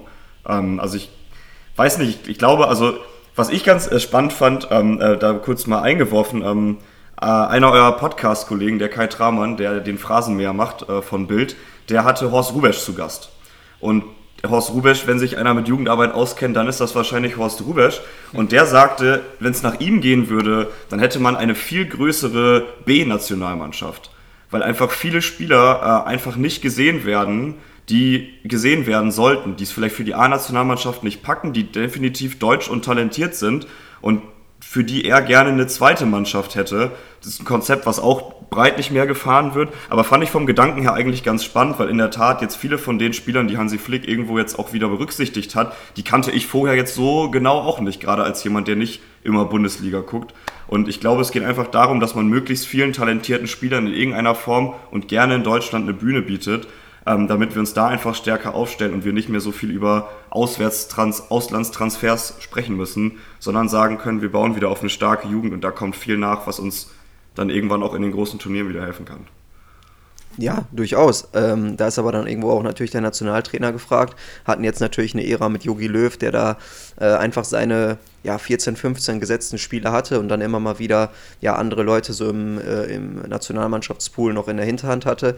Aber es wurde auch einfach, das haben wir hier auch im Podcast schon oft genug bemängelt, einfach nicht auf die ja, aktuelle Leistung eingegangen. Das ist in anderen Ländern ja. anders. Und ähm, das, da müssen wir auf jeden Fall wieder hinkommen. Wenn jemand eine gute Saison in der Bundesliga spielt äh, oder auch über drei, vier Monate hinweg, dann muss der auch einfach mal die Chance kriegen, dementsprechend ähm, ja, berücksichtigt zu werden, auch auf dieser internationalen Bühne, die du gerade angesprochen hast. Ähm, wir hatten jetzt immer mal wieder Robert Andrich angesprochen, der wirklich eine sehr, sehr gute Saison spielt. Der kam, der hat vor ein paar Jahren noch bei Heidenheim gespielt. Der wäre, glaube ich, ohne dieses Konzept von Union Berlin auf ja, Zweitligaspieler zu setzen, die jetzt nicht viel kosten, wäre der erst gar nicht in der Bundesliga gelandet. Und das ist doch eigentlich schade, dass äh, so ein Spieler dann eigentlich ja dem deutschen äh, Fußball flöten geht. Ich meine, wie alt ist er jetzt? Ich glaube 27, 28. Ähm, erst auf den letzten Jahren dann äh, die Bundesliga bereich bereichern kann. Und äh, da läuft doch dann da irgendwo was falsch. Das hat ja nicht nur was mit der Ausbildung zu tun, sondern halt auch mit dem ja, Scouting oder was dann mit diesen Talenten gemacht wird. Ja, aber du kannst ja jetzt nicht jedes äh, Talent finden. Also oft ist es ja als Talent auch immer der Punkt, du musst ähm, zu richtigen, zum richtigen Zeitpunkt am richtigen Ort sein. Und das ist, glaube ich, äh, die Frage. Oft sind es dann vielleicht solche Spieler wie ein Robert Andrich nicht ähm, und die ähm, ja, ähm, rutschen dann irgendwie durch ähm, oder ähm, ja, werden nicht gesehen. Und zum Glück hat es bei ihm jetzt auf dem zweiten Weg dann quasi geklappt aber äh, ich meine, äh, wie kommt so ein Talent oft äh, irgendwie in eine Mannschaft? Dann ist es dann, weil halt ein Spieler sich äh, ähm, verletzt und dann halt ein jüngerer Spieler äh, dann eingesetzt werden muss oder was auch immer oder eine Position irgendwie neu besetzt werden muss, ist halt relativ oft der Fall. Und so gibt, ähm, kommt dann so ein junger Spieler dann ähm, kommt zur Spielzeit und kann sich dann halt auch zeigen. Ich glaube, das ist halt oft der Fall, dass du, wie gesagt, einfach zum äh, richtigen Zeitpunkt am richtigen Ort sein muss. Und das hat dann am Ende auch was mit Glück zu tun. Und äh, das ist halt vielleicht auch ähm, ein Grund, warum dann halt ähm, ja, solche Leute nicht, nicht gesehen werden. Ja, ist auf jeden Fall eine Debatte, die man äh, noch in die Länge ziehen kann. Aber ich glaube, wir sind äh, zeitlich hier gebunden und müssen jetzt mal zum nächsten Spiel kommen. Das dann, da wäre der deutsche Meister auswärts bei Mainz 05. Am Ende eine sehr große Überraschung, denn Mainz 05 gewinnt 3 zu 1 durch die Tore von Burkhardt, Niakate und Barrero. Lewandowski zwischenzeitlich ja noch mit dem Anschlusstreffer. Hat er auch richtig geil gemacht, muss man sagen, in Stürmermanier. Ähm, ja, sehr überraschend und äh, da kommt jetzt die Ibiza-Debatte auf.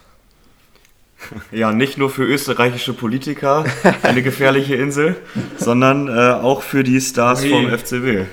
Der FC Hollywood ist mal wieder da. Sehr schön. Darf er das? Nein. ähm, ja, auf jeden Fall, glaube ich, äh, die, die größere Debatte ähm, äh, nach dem Spiel. Die Niederlage war für mich sogar gar nicht so überraschend. Ich weiß ich hatte es irgendwie im Gefühl. Also habe mich natürlich bei Kicktipp auch nicht getraut, gegen die Bayern zu tippen, so äh, schlau wie ich bin. Aber ich hatte irgendwie ein Gefühl und dachte so, ey, gegen Mainz, gerade wenn man die Meisterschaft schon sicher hat, da kann es auch schon mal schief gehen. War natürlich auch ein äh, wirklich sehr schwacher Auftritt. Ähm, ja, ich weiß gar nicht, was ich davon von halten soll. Also ist ja jetzt als Teambuilding-Maßnahme irgendwie ein bisschen verkauft worden. Da gab es ja, glaube ich, auch schon genügend Statements zu, äh, auch schon von diversen Experten, die schon wieder ähm, den Vergleich zu Uli Hoeneß und Karl-Heinz Rummenigge ziehen, die ja bei solchen Diskussionen immer wieder erwähnt werden, dass es bei denen es hätte, äh, das nicht gegeben hätte und wie auch immer ich glaube, wenn man Meister geworden ist und da er ähm, als Team dann auch hinfährt, äh, finde ich das jetzt äh, unabhängig von dem Ergebnis auch nicht ganz so dramatisch. Ähm, ist natürlich ein suboptimaler Zeitpunkt. Ich glaube, auch für die Jungs ist es äh, suboptimal gelaufen. Äh, Willst dann natürlich auch nicht dich irgendwie in den wohlverdienten äh, Urlaub verabschieden, wenn du da vorher 3-1 gegen äh, Mainz verloren hast, kann man natürlich vielleicht auch darüber diskutieren, dass der, Strand oder die Yacht, wo auch immer sie dann die Zeit verbringen, ähm, vielleicht schon im Hinterkopf war. Am Ende sind ja, glaube ich, nur sechs äh, Jungs nicht mitgefahren, was äh, bei einem größeren Kader ja dann auch ähm, äh, nicht, nicht so viele sind. Ansonsten ähm, ja, einfach ein unglücklicher Zeitpunkt, äh, macht natürlich äh, auch was auf für Dis Diskussionen. Und ähm, ja, trotzdem würde ich das nicht so überbewerten.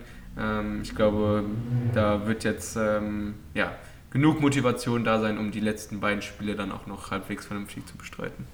Ja, ich meine, für die Presse ein gefundenes Fressen. Es passt beim FC Bayern gerade absolut ins Bild das dann aus kommunikationspolitischer Sicht, nenne ich es jetzt mal, war das natürlich irgendwie fragwürdig und ob es dann auch unbedingt Ibiza sein muss. Ähm, ich weiß nicht, wie sehr man Teambuilding auf, äh, auf dieser Insel das dann auch so wirklich gut verkaufen kann, aber also ich finde auch, das ist jetzt ein bisschen aufgeblasen. Hey, einfach ein paar Jungs, die eine gute Zeit haben. Ja, ich meine, wir, wir, wir kennen es ja alle, wie es dann so ist auf einer spanischen Insel, das Teambuilding, ne? Aber ähm, nein, im Ernst, also ich glaube, der FC Bayern hat größere Sorgen äh, oder größere Probleme, in Anführungszeichen, über die er sich dann in der Sommerpause und eigentlich jetzt auch in diesen Wochen schon mal ganz in Ruhe Gedanken machen sollte. Ähm, aber ich finde es schon auffällig, irgendwie war dieses Jahr mal seit langem wieder sehr viel unnötige externe Ruhe im Verein wenn ich das mal so von außen bewerten darf, ähm, angefangen mit Vertragsverhandlungen und irgendwelchen Details, die ans Licht gekommen sind. Es erinnerte mich irgendwie an so ein bisschen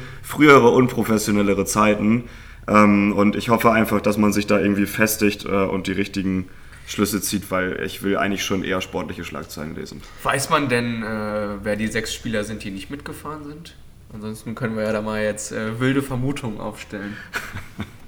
Also ich habe ja gehört, Manuel Neuer war nicht dabei als Kapitän. Ja, dann, dann waren es wahrscheinlich die ungeliebten Neuzugänge äh, und Bunazar ganz bestimmt. meint ihr Thomas, meint, meint ihr, Thomas äh, Müller macht sich da jetzt eine schöne Zeit in der Sonne? Ich glaube Oder nicht, der hat doch jetzt verlängert heute. Ah, stimmt, der musste unterschreiben. Ja, Gut, ja, wenn ich da auch noch ganz kurz was zu sagen darf, ist nicht nur gefundenes Fressen für die Presse, äh, weil sie jetzt verloren haben, sondern weil, weil du hast es ja gerade schon angesprochen, äh, Hendrik, dass das jetzt ja einfach in die in diese ganze Thematik passt, einfach weil so viel Unruhe ist, weil es im Verein so schlecht läuft, ähm, kann man das dann noch zusätzlich dazu nehmen äh, und sagen, dass so, dass es so etwas nicht gegeben hätte unter Uli Hoeneß etc. Ähm, ja, weiß ich jetzt nicht. Finde ich jetzt auch ein bisschen drüber. Man muss aber einfach mal sagen, dass dadurch einfach auch nicht vergessen wird, äh, ja, wie es momentan bei Bayern München läuft, nämlich einfach wirklich nicht gut. Äh, ich habe mir jetzt nochmal den Kader im äh, Detail angeguckt, wenn man sich jetzt nochmal die ganzen ja, Abgänge zu Herzen nimmt, dann bleibt da am Ende echt nicht mehr viel übrig und auch nicht mehr so viel Qualität. Dann ist man wirklich nur noch bei äh, 12, 13 Leuten, die dann da in der Startelf wirklich weiterhelfen können auf dem internationalen Topniveau und da muss man sich jetzt echt umgucken, ja, wer dann da am Ende kommt, um ja, dann auch wieder konkurrenzfähig zu werden in der neuen Saison, vor allem international. Ähm, ja, ich meine, national ist man da ja weiterhin gut aufgestellt. Da mache ich mir auch eigentlich keine Sorgen, als recht über die Dauer der langen Saison, dass man sich da durchsetzt. Aber ja, ich bin gespannt, wer kommt. Und äh, falls Lewandowski wirklich den Verein verlassen sollte ähm, und Nabri scheint ja jetzt wohl auch noch nicht ganz so zufrieden zu sein mit dem Vertragsangebot. Dann gehen einem auch so langsam die Stars in der Bundesliga flöten. Wenn jetzt auch noch Haaland, vielleicht ein Kunku die Bundesliga verlassen, dann wird es immer weniger und so lässt natürlich auch die Attraktivität der, der des Produktes der Bundesliga einfach äh, ja, zu wünschen übrig. Okay, also äh, kleiner Einschub erstmal dazu, äh, äh oder nicht dazu, aber äh, ich habe gerade gegoogelt, das sind wohl Manuel Neuer, Sven Ulreich, Kingsley Coman, Upamecano, Bonazar, der auch äh, erwähnt wurde, und Niklas Süle. Habe ich Thomas Müller schon genannt? Ja, Thomas Müller auf jeden Fall auch nicht, äh, um das jetzt hier noch zu vervollständigen. Und äh, zu deinem Statement äh, bin ich auf jeden Fall ganz deiner Meinung. Oh, ähm, dass es das nochmal gibt. Ja, doch. Äh, also ich hätte mir ja auch so einen Spieler wie Schlotterbeck tatsächlich gewünscht, einfach. Ähm, äh, um da auch nochmal so ein bisschen ähm, ja, so einen Push reinzubringen, auch hinten drin. Äh, anscheinend setzt man ja jetzt auf Nian Su, ähm, der ja da eine Entwicklung nehmen soll und angeblich ja auch schon eine Entwicklung genommen hat. Laut Julian Nagelsmann wird jetzt wahrscheinlich ähm, ja, vielleicht in der nächsten Saison äh, öfter mal spielen. Aber gerade äh, nach vorne hin muss da so ein bisschen frischer Wind rein, glaube ich. Äh, ich habe da Nagelsmann auch schon äh, genug drüber geredet, dass man wenn so ein Team so lange so zusammenspielt, ähm, auch einfach irgendwie neue Impulse braucht, vielleicht einen neuen Anstoß, dass äh, auch Spieler wie Sané vielleicht nochmal ähm, wieder, äh, der ja auch jetzt wieder in der Kritik steht, weil seine Körpersprache nicht stimmt, ähm, ja, wieder so ein bisschen hochfährt. Ich meine, er hat eine super Hinrunde gespielt, da waren wir, glaube ich, alle Feuer und Flamme. Jetzt, wo es äh, mal wieder nicht so läuft, lässt er sich natürlich auch äh, wieder ein bisschen mit runterziehen. Von daher äh, ist es jetzt, glaube ich, einfach wichtig, da neuen Schwung reinzubringen mit ähm, Spielern, die auf jeden Fall unangenehm werden für Stammspieler, äh, um da halt auch einfach diesen Konkurrenzkampf wieder zu entfachen. Und ähm, was ich ja auch ähm, immer wieder gelesen habe, ist, dass äh, die Trainingsqualität wohl nicht so hoch ist aktuell was ich mir auch vorstellen kann, daran liegt, dass halt auch einfach das Spielermaterial dann nicht da ist. Ähm, ich meine, in der Saison, wo man die Champions League gewonnen hat, ähm, waren ja auch einfach ähm, ja, andere Spieler da, die da ähm, zwar in der zweiten Reihe gestanden haben, wie ein Coutinho oder auch ein Perisic, aber wenn sie dann reingekommen sind, halt auch wirklich für ähm, ja, überragenden Fußball gestanden haben. Und das fehlt jetzt halt aktuell so ein bisschen. Von daher muss man da als Verein, glaube ich, reagieren und ich glaube, in Zusammenarbeit mit Julian Nagelsmann kann man da auch äh, ein bisschen was machen. Ja, also äh, wie fettes Brot äh, eins sagte, drei ist eine Party und dem möchte ich mich dementsprechend auch einfach anschließen. Ähm, ich finde zwei, zwei Punkte vielleicht noch dazu ergänzend. Ähm, erstmal, ich habe so ein bisschen das Gefühl, dass sich beim FC Bayern von außen betrachtet so langsam die Messi-Frage stellt äh, irgendwie für mich eine ähnliche Situation. Du hast den einen ganz klaren Angelpunkt, vielleicht nicht ganz so krass wie bei äh, Barcelona natürlich, was das Spielsystem betrifft, aber was die Torgarantie und die Performance in Topspielen angeht, dann natürlich schon.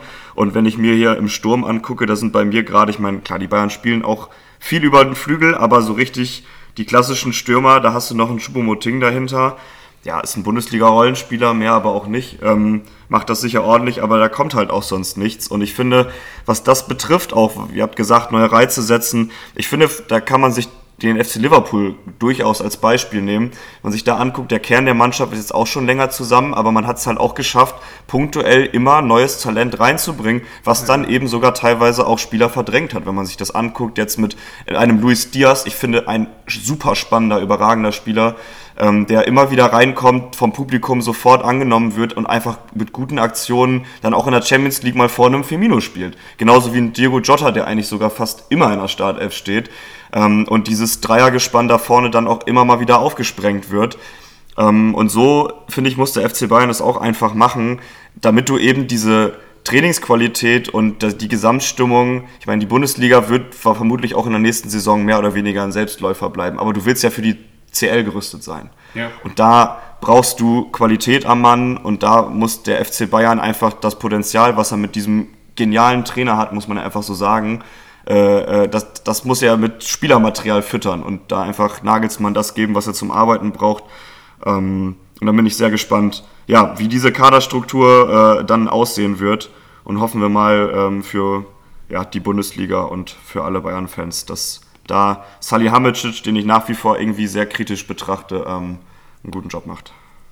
Ja, kann ich nur unterschreiben. Also Salihamidzic macht eigentlich seit Amtsantritt keine gute Figur. Ja, den ein oder anderen Transfer hat er dann äh, auch nochmal gut gelandet. Aber ich meine, dass Leroy Sané ein guter Spieler ist, als er ihn verpflichtet hat, das wusste, glaube ich, jeder, der nichts äh, von Fußball versteht dass der nicht ganz so schlecht ist. Äh, mit Davis natürlich dann nochmal ein glückliches Händchen gehabt, einfach durch die Umstellung dann als Linksverteidiger. Ich glaube, off als Offensiver ist er da technisch auch nicht gut genug. Ähm, ist dann am Endeffekt gut gelaufen, aber unabhängig jetzt von den ganzen Transfers ist es im Endeffekt einfach auch eine Frage natürlich von den äh, finanziellen Mitteln, was man dann da zur Verfügung hat.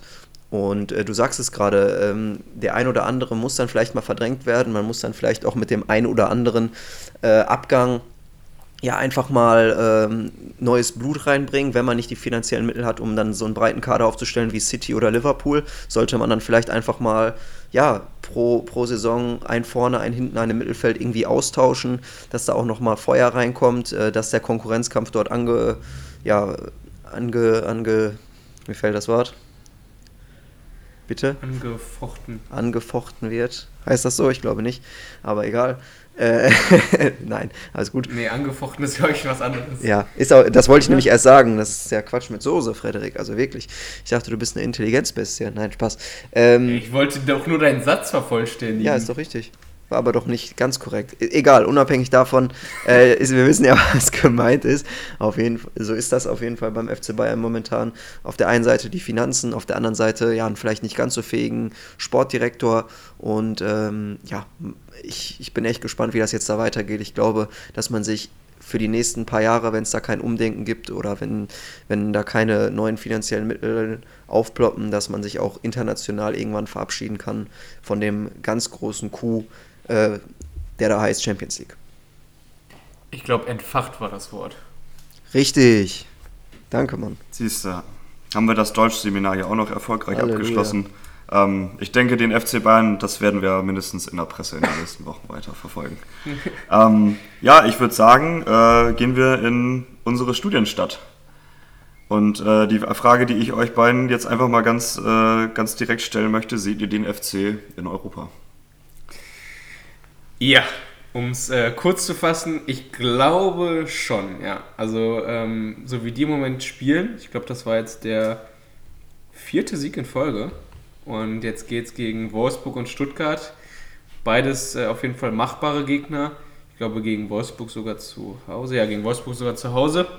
Ähm, da sind, äh, auf, da rechne ich den Köln auf jeden Fall gute Chancen aus. Und äh, wenn man sich das anguckt, am Ende auch nur drei Punkte hinter Freiburg und ähm, zwei hinter Leipzig. Hör mal, sehen wir den FC vielleicht sogar in der Champions League? Ich äh, weiß es nicht, äh, kannst du mir natürlich auch nicht vorstellen und wäre, glaube ich, auch irgendwie richtig komisch, wenn das passieren würde. Aber trotzdem, ich meine, sie hätten sich auch zumindest verdient, in Europa zu spielen. Wo es dann am Ende ist, ob es die Conference League ist oder die Europa League, äh, hoffentlich nicht die Champions League.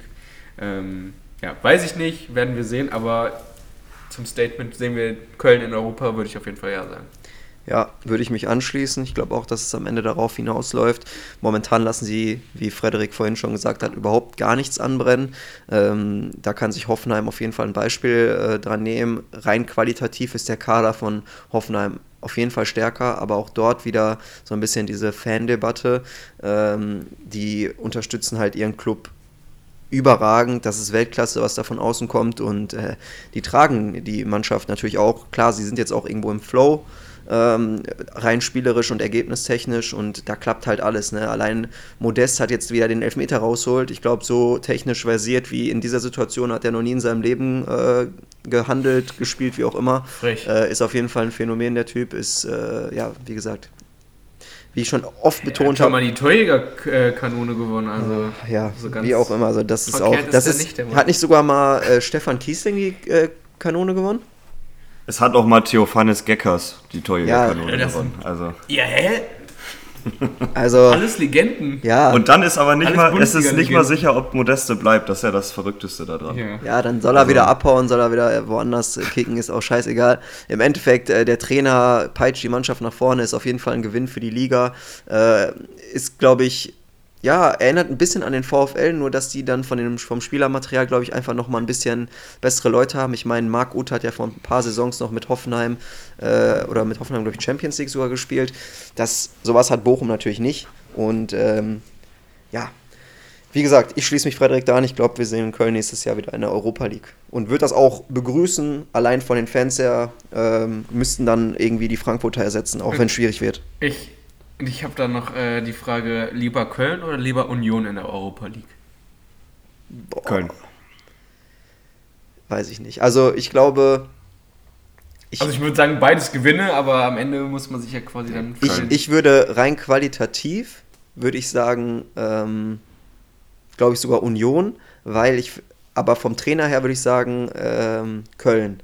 Also ich würde es Baumgart gönnen, glaube aber, dass Union, wenn sie dann Avonie dadurch halten können, mit Becker im Zusammenspiel vorne einer der interessantesten Sturmduos, äh, dass man dann vielleicht auch äh, defensiv vielleicht den ein oder anderen äh, Spieler nochmal ja, holen kann mit den, mit den Geldern. Und ich glaube, dass da einfach ein guter Job gemacht wird mit den, mit den jeweiligen Mitteln. Und ähm, ja, von mir aus können auch beide in die Europa League kommen äh, wird natürlich dann äh, ja, entweder Leipzig oder Freiburg raushauen, aber das wird nicht passieren. Ich glaube, Freiburg, da kommen wir ja gleich auch noch zu, das äh, ist momentan ähnlich gefestigt wie bei Köln.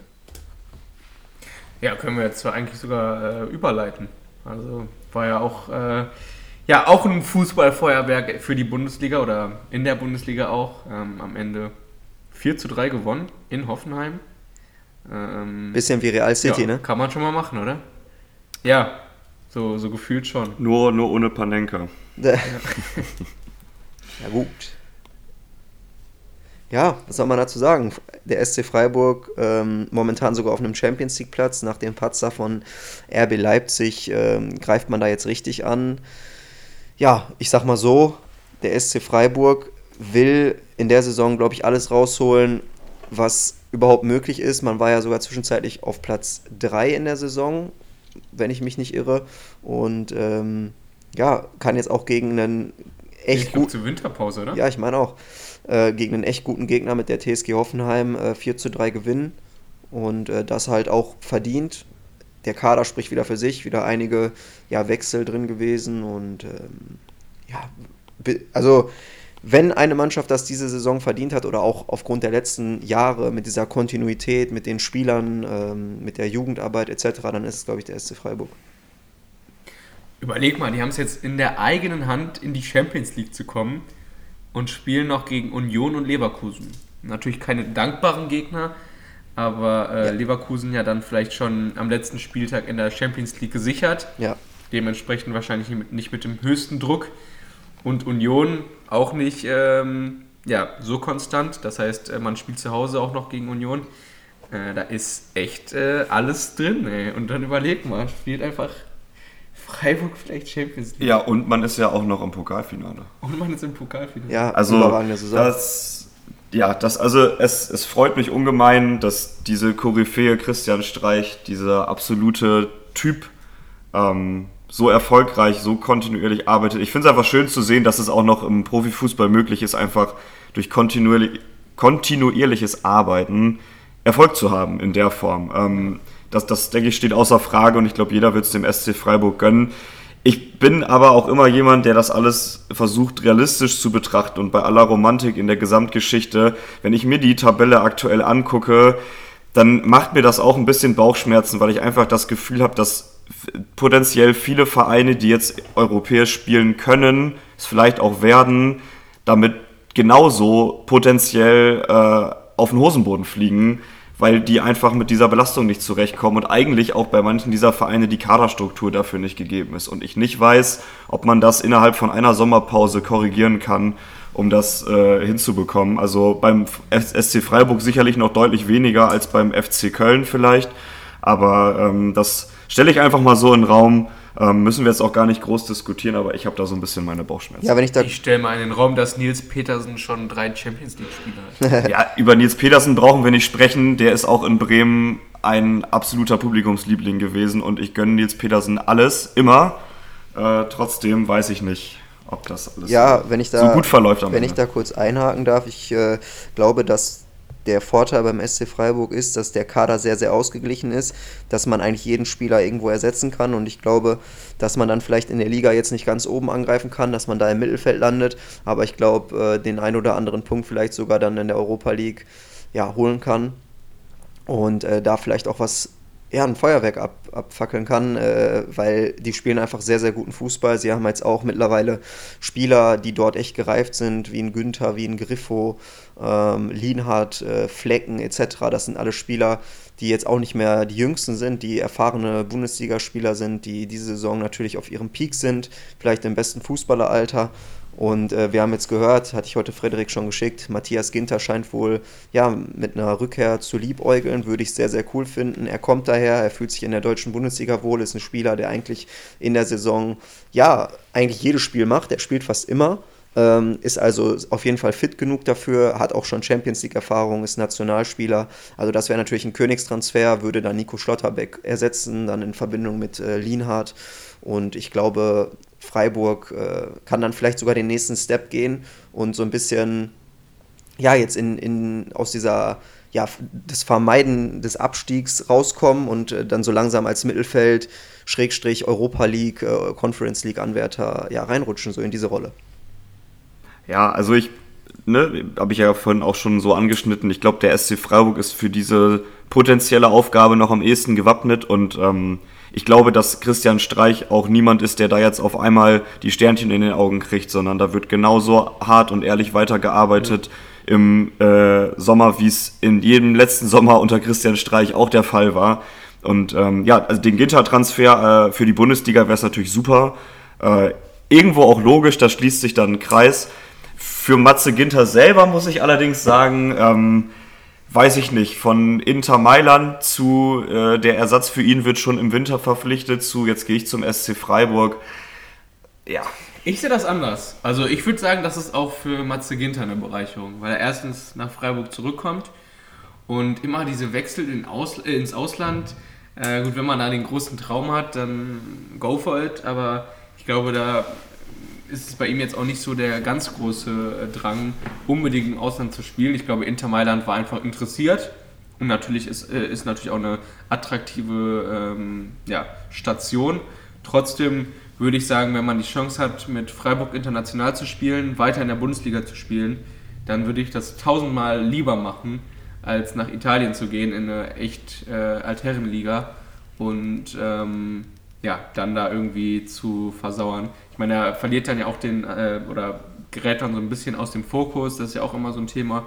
Vielleicht möchte er nochmal in der Nationalmannschaft angreifen, bleibt dann quasi im Fokus in Deutschland und äh, von daher finde ich ist das für ihn eigentlich ein ziemlich logischer Schritt und ist, würde ich auch sehr, sehr begrüßen. Ist ja auch ein sympathischer Schritt auf der einen Seite und auf der anderen Seite ja auch genau. ein äh, Step nach vorne, weil mit Gladbach spielt er jetzt erstmal nicht international, da steht ein riesiger Umbruch an und ich glaube, bei den ganz großen Vereinen in Deutschland, ja, ist es dann auch irgendwie schwierig reinzukommen. Vielleicht wird nochmal Bayern München in Frage kommen, ob er dann die Qualität hat, weiß ich jetzt nicht, glaube ich eher weniger. Bei Dortmund sind ja jetzt die Plätze gefüllt und alles andere, Leipzig setzt auf Jüngere, Leverkusen ist da auch sehr, sehr gut aufgestellt, dann wird es da schon eng und deswegen deswegen ist man dann mit einer Mannschaft, die dann in der Europa League spielt, mit dem SC Freiburg, wo er dann auch einfach eine, ja, irgendwo Ikone werden kann, weil er zurückkehrt, weil er da aus der Jugend kommt, äh, weil er Leistungsträger ist, äh, etc., wäre das auf jeden Fall eine sehr, sehr coole Option. Ich würde es auf jeden Fall genauso wie Frederik begrüßen. Ja, vielleicht ist er ja vom Winter bis jetzt auch einfach zur Besinnung gekommen und hat sich genau dessen angenommen, was ihr ihm hier gerade in den Mund legt. So nämlich. Und dementsprechend würde ich sagen, ähm, haben wir ja noch die eine oder andere Partie offen und dann springen wir doch zu Leverkusen gegen Frankfurt. Ja. Ja, ich glaube, da hat man gemerkt, dass äh, Frankfurt schon mit den Gedanken ganz woanders ist, nämlich äh, am Donnerstagabend. Äh, wenn man sich die Aufstellung anguckt, auf jeden Fall auch zu merken, dass da sicherlich der eine oder andere geschont wurde und äh, dementsprechend steht dann auch mit zwei Null-Niederlage für Leverkusen ein ganz wichtiger Schritt Richtung Champions League. Äh, auch vor dem Hintergrund, dass ja Leipzig verloren hat, ähm, machen die, glaube ich, das Ding in den nächsten Wochen zu. Sind jetzt drei Punkte vor Freiburg, äh, vier vor Leipzig und ähm, ja, dann sehen wir nächste Saison äh, die Leverkusener wieder in der Champions League Gruppenphase zumindest. Ob es dann äh, vielleicht auch äh, weitergeht, werden wir dann sehen. Aber natürlich eine sehr, sehr coole Truppe die da hoffentlich auch äh, weitestgehend zusammenbleibt, äh, ist ja dann vielleicht auch nochmal ähm, ein Argument für einen Schick zum Beispiel zu bleiben, für einen Diaby. Würz wird dann ja wahrscheinlich zurückkommen, spielt dann auch Champions League. Ähm, das passt schon alles ganz gut zusammen, wenn man dann ja vielleicht den einen oder anderen dazu holt. Ähm, dann kann man diesen eh schon äh, sehr ausgeglichenen und guten Kader dann ähm, vielleicht nochmal punktuell verbessern und ähm, ja, dann äh, machen die oder spielen die Leverkusen hoffentlich auch eine gute Rolle und werden vielleicht das ein oder andere spannende Spiel dann äh, nächstes Jahr oder äh, nächste Saison in der Champions League abliefern. Ich würde es mir ja wünschen. Äh, Leverkusen für mich eine Mannschaft, die in den letzten Jahren eigentlich immer mal wieder richtig geile Spiele für einen Zuschauer dabei hatte, aber auch genauso viele schlechte Spiele in der. Folge. Also diese Inkonstanz bei Bayern 04 Leverkusen ähm, geht mir ähnlich auf den Sack wie der BVB ähm, mit seinen Nicht-Meisterschaftsambitionen, äh, die er umsetzen kann. Ähm, nein, aber im Ernst, Leverkusen, ich äh, fände es cool, wenn auch mal wieder eine andere deutsche Mannschaft irgendwie eine gute, eine gute internationale Saison dann abliefern kann. Ja. Das Potenzial im Kader, denke ich, ist absolut gegeben. Die Transfers haben oft Sinn gemacht, die äh, ähm, ja, Leverkusen da unter Dach und Fach gebracht hat. Und ähm, ja, hoffen wir mal, dass ein Florian Wirz sich gut erholt ja. ähm, und zu alter Stärke als junger Spieler sein Potenzial weiter entfalten kann. Und ich bin sehr gespannt, ähm, ja, wie Leverkusen sich international schlägt und wen sie dann auch hoffentlich halten können, um den Kader so zu haben. Ja, das Gute ist, hat der Frederik schon angesprochen, dass man jetzt die Champions League eigentlich äh, festgemacht hat und äh, dass dadurch wahrscheinlich auch die meisten bleiben werden. Ich glaube sogar alle.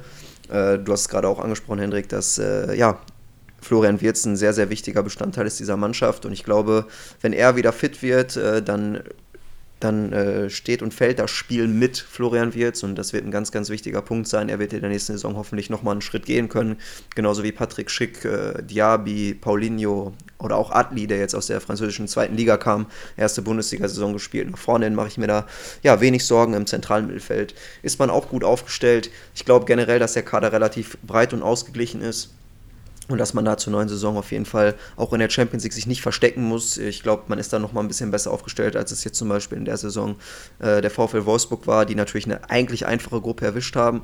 Aber warum soll es nicht mal zumindest über die Gruppenphase hinausgehen? Und selbst wenn nicht, dann sollte man wenigstens mit Platz 3 in der Europa League irgendwie äh, dort weit äh, weitestmöglich kommen und äh, deswegen, ich mache mir da wie gesagt wenig Sorgen bei Bayern 04 und äh, cooler Kader und äh, du sagst es, Henrik, in, äh, Inkonstanz bei Bayer Leverkusen ist wirklich ja, eins der ja, ausschlaggebenden Punkte. Und das ist ja, das, da sind sie ja nicht die einzige Mannschaft, aber wenn man in der Champions League spielt und da auch ja, dauerhaft sein und stehen möchte, dann muss sich das auf jeden Fall ändern. Und ich glaube, mit Seo Anna hat man da eigentlich einen guten Trainer geholt, der das jetzt auch auf Dauer ändern kann. Und ähm, ist natürlich auch sehr, sehr viel rotiert worden in dem Kader in den letzten Jahren. Immer mal wieder große Abgänge, sei es ein Julian Brandt, sei es ein Kai Havertz äh, oder auch, ich weiß gar nicht, wem man da noch alles aufzählen kann. Das ist äh, dann natürlich auch schwierig, dann diese Konstanz reinzubekommen. Ja, um äh, mit einem Zitat vom Winterneuzugang äh, Sada Asmun abzuschließen. Wir können die Champions League gewinnen, warum nicht? Ja, auch nochmal ein paar Worte zu ihm. Äh, ich fand ihn jetzt gegen Leverkusen echt gut, spielt sich immer mehr in die Mannschaft, war, glaube ich, gar kein so schlechter Transfer. Bin mal gespannt, wie er dann zur neuen Saison, welche Rolle er dann zugeschrieben bekommt. Erst recht, wenn Flo Wirtz wieder fit ist äh, und schick vorne gesetzt ist, dann ist es natürlich auch schwierig für ihn, da wirklich äh, seine Rolle zu finden. Aber ja, sie werden ihn nicht ohne Grund geholt haben. Bin gespannt, was mit Alario passiert. Und dann können wir auch zum letzten Spiel kommen, ähm, vom Montag Gladbach gegen Leipzig. Ein Montagsspiel, eine Frechheit, ein Unding. Ein Unding, ja. möchte ich sagen. ja, eine, eine, ziemlich dicke Überraschung auch. Äh, Gladbach gewinnt äh, in Unterzahl 3 zu 1. Ähm, hätte wahrscheinlich, hätten auch wahrscheinlich die wenigsten mitgerechnet. Nur echte Fußballexperten hätten ja, wahrscheinlich auch. Wir beide auch nicht, während wir hier durch Budapest spaziert ja, sind. Ja, ja, ja, ja. nee, aber äh, Gladbach nochmal äh, jetzt mit einem kleinen Ausrufezeichen auf der äh, ausklingenden äh, Bundesliga-Tournee, sage ich mal. Ähm, stehen jetzt auf Platz 10. Äh, vielleicht wird es ja noch äh, einstellig. Dann hätte man, glaube ich, äh, zumindest aus der Saison das Maximum rausgeholt. Ähm, sah ja lange Zeit auch nicht so aus. Äh, aber scheinen sich ja jetzt so ein bisschen gefunden zu haben. Ist trotzdem immer auch wieder ähm, ziemlich schwankend die Leistung. Aber ähm, ja, mit dem 3 zu 1 wieder ein bisschen bisschen hoffentlich Selbstbewusstsein getankt. Äh, für Leipzig natürlich ein herber Rückschlag. Also die sind vielleicht ähm, mit den Gedanken ja auch schon beim Donnerstag und äh, wenn man eventuell die Europa League gewinnt, ist man ja dann auch für die Champions League qualifiziert. Äh, deswegen wäre es ja vielleicht gar nicht so dramatisch, wenn man nur Fünfter werden würde. Trotzdem natürlich immer die sichere Variante, äh, dann sich auch direkt zu qualifizieren. Ähm, ja, werden wir sehen. Äh, am Ende kommt es auf Freiburg an, wie sie performen können in den letzten beiden Spielen. Und äh, ja, gut, Leipzig muss äh, ja sowieso gewinnen, äh, egal was ist. Und äh, gegen Augsburg und Bielefeld ist das, glaube ich, auch ähm, nicht unmöglich. Äh, und dann werden, wir, werden wir sehen, wo sie am Ende stehen. Aber trotzdem hat mich auf jeden Fall überrascht, gerade weil die Leipziger ja auch ähm, ja, eigentlich m, mm, ziemlich konstant gespielt haben die letzten Wochen. Ja, also Leipzig hat ja auch ein vergleichsweise dankbares Restprogramm. Wir hatten es ähm, zu einem früheren Zeitpunkt jetzt ja auch schon mal angesprochen. Also nächstes Spiel äh, ja, zu Hause gegen Augsburg. Das ist, klingt nach einer Pflichtaufgabe. Und auch wenn es für Bielefeld dann noch um alles geht, auch das eine Partie, die man dann auswärts durchaus erfolgreich gestalten sollte, wenn man sich da oben festsetzen will mit dem Kader, mit den Ambitionen. Ähm, ja, glaube ich, muss man da mit Leipzig eigentlich schon noch irgendwie rechnen. Ja, aber am Ende, wenn es nicht reicht für die Champions League, dann weiß man auch, äh, woran es gelegen hat. Also die Rückrunde war ja wirklich äh, doch auch ähm, weite, Teil, weite Teil äh, über ähm, ziemlich ähm, cooler Fußball. Da hat man es dann einfach in der Hinrunde verpennt. Wo man ja, glaube ich, äh, auf Platz 10 abgeschlossen Ja, und das war ja auch noch vor Tedesco, muss man ja auch dazu Ja, sagen. ja. Ne? Also das, er hat ja schon nochmal eine gute Trendwende eingeleitet. Das sah ja echt teilweise gar nicht nach dem Leipzig aus, was man bislang eigentlich durchgehend kannte in der Bundesliga. Das war einfach eine, ein Projekt, eine Idee, die ist einfach auch mal nicht aufgegangen zwischen Trainer Ja. und Mannschaft, muss man dann einfach so sagen. Ne? Deswegen, ähm, ja, bleibt äh, spannend zu sehen, ähm, wie Leipzig den Spagat jetzt zwischen Euroleague-Titelambitionen und Champions League-Kurs in der Bundesliga schafft. Jo, bleibt auf jeden Fall spannend, sowohl in den, in, äh, bezüglich der internationalen Plätze als auch ähm, im, im Abstiegskampf. Äh, werden wir die letzten beiden Spiele natürlich auch noch verfolgen. Wollen wir jetzt noch kurz auf die zweite Liga eingehen oder haben wir keine Zeit mehr dafür? Ja, von mir aus können wir noch ein kurz, knapp, knackig, können wir noch mal drauf eingehen. Äh, Im Endeffekt hat sich ja nicht viel verändert zu den äh, letzten Wochen, außer dass da jetzt ein paar andere Mannschaften nach vorne geprescht sind, ähm, dass, der, dass die ein oder Es wurde ein bisschen durchgewürfelt. Genau, alles, einfach nochmal durchgewürfelt. Das beschreibt es eigentlich ganz gut. Bremen hat, hat sich ja selber da vom Thron geschossen, äh, nach einer 2-0-Führung noch 3-2 verloren gegen Kiel. Schalke mit dem ewigen Simon Terodde, dem Voice Crack Terodde, wie man ihn jetzt auch nennt. Äh, legendäres Interview natürlich gewesen. Doppelpack dann gegen Sandhausen am Ende. Und ja, Schalke strebt gerade Richtung Liga 1, wieder zurück, äh, direkter Wiederaufstieg. Aber ganz ehrlich, es sind noch zwei Spiele, es ist noch alles möglich. Selbst der HSV ist noch in Lauerstellung. Und ähm, ja, Darmstadt äh, sehr, sehr gefährlich auf Platz 3. Da bin ich auch mal gespannt. Die darf man auch nicht unterschätzen. Die werden ja immer so schnell bei den großen Namen vergessen. Und äh, ja, auch Bremen muss jetzt in den Platz 2 sogar. Ah, Platz 2 sogar, stimmt. Äh, Ja, Torverhältnis. ja, da kannst du mal sehen. Es, es, es schmerzt mir selber, aber es ist so. Jetzt hat Hey, äh, Bremen es nicht mal mehr so wirklich in der eigenen Hand und äh, Nein. jetzt wird es langsam, äh, also jetzt ist auf jeden Fall mehr als nur Crunch-Time. Die letzten beiden Spiele sind jetzt entscheidend. Schalke natürlich mit der besten Ausgangslage und ähm, ja, da, man muss jetzt auch bei Bremen und Hamburg muss man ein bisschen auf äh, ja, Darmstadt hoffen, dass sie da irgendwie patzen. Ne? Ja, definitiv. Also Darmstadt für mich auch irgendwie ein Phänomen, weil wenn ich die mit den Tops, nehmen wir mal die Top 6 hier vergleiche, dann muss ich einfach sagen, kadertechnisch sind die eigentlich, finde ich, nicht vor all den anderen Mannschaften anzusiedeln. Aber die haben, glaube ich, den Zweitliga-Fußball einfach auch am ehesten verinnerlicht, über Jahre gut gearbeitet und das ist jetzt irgendwie so ein bisschen der Lohn, den man sich da abholt. Und die haben The Legend Klaus äh, Das Jasula. stimmt, inzwischen aber ohne Helm. Oh, okay. Äh, also nicht mehr ganz so eisern wie noch in der Vorsaison. Ähm, ja, und man muss halt auch sagen, Darmstadt hat halt auch wirklich jetzt nochmal mit dem 6-0 gegen Aue halt ordentlich was fürs Torverhältnis getan. Ansonsten wäre man nämlich nur plus zwei vor Werder aktuell. Nun äh, ja, ist man mit äh, ja, deutlich einer deutlich größeren Differenz von, ähm, ich glaube, fünf Tore sind's. Und Jasula auch nur mit elf gelben Karten und einer roten Karte. Ja, hat er auch eine, eher, eher, eher, eine, eher eine durchschnittliche Saison gespielt in der Hinsicht. Ne? Da geht er ein bisschen unter. Ähm, ja, also äh, vielleicht ein Wort mal eben zu Simon Terodde. Denn wir erinnern uns ja, äh, das mit der ersten Liga hat er schon mal probiert. Das hat beim FC Köln so mittelmäßig funktioniert. Und ich bin einfach gespannt, ob er, gehen wir mal davon aus, dass Schalke aufsteigt, es in, im zweiten Anlauf dann wirklich auch schafft, weil das ist wirklich Wahnsinn, dass der einfach gefühlt jedes Tor für Schalke schießt. Ähm, da, wenn du, Der hat doch auch mit Stuttgart Bundesliga gespielt, oder? Kann das Ja, sein? der hat, der Ah, hat ja. eine, äh, die Hinserie bei Stuttgart gespielt, ist dann nach Köln verkauft worden, äh, hat dann da auch den, das ein oder andere Tor gemacht, ist dann aber auch relativ zeitnah, glaube ich, zum HSV gewechselt, dann in die zweite Liga, also zur neuen Saison, Ja. hat dann versucht, mit denen aufzusteigen und dann ging das Ganze Richtung Schalke 04. Ja, also ich denke mal, es wird wieder eine sehr durchwachsene ähm, Erstligasaison für ihn. Und äh, dann wird es ja vielleicht äh, zum nächsten Aufstiegsaspiranten in die zweite Liga gehen. Und dann kann er wieder plus 20 Tore schießen. Ja, es ist eine, eine verrückte Liga. Also ich habe es zu Freddy gestern schon gesagt, also ich habe dieses Spiel geguckt und also muss dazu sagen, ich bin halt wirklich, also ich, ich lebe jedes Werder-Spiel. Ähm, das ist teilweise kein Genuss, diese Spiele mit mir zu schauen. Aber für mich war es am Freitagabend nach dem 2-0 eigentlich ein richtiger Genuss. Ich glaube, ich war selten so entspannt bei einem Werder-Spiel und es ist mir wirklich postwendend um die Ohren geflogen, dass ich da gedacht habe, das Ding ist jetzt im Sack. Ähm, das hat sich am nächsten Tag so angefühlt, als hätte ich mich mit äh, meiner potenziellen Freundin, die ich nicht habe, am Vorabend richtig krass gestritten. Äh, das war echt ein ekliges Gefühl und ähm, ich, hab, ich wage auch keine Prognose mehr. Also ich versuche das jetzt irgendwie durchzustehen und hoffe einfach, dass man, dass das der, der vielleicht der relevante Warnschuss war, da jetzt wirklich mal, wie Nick das immer so schön sagt, ein Feuerwerk abzubrennen in den letzten beiden Spielen.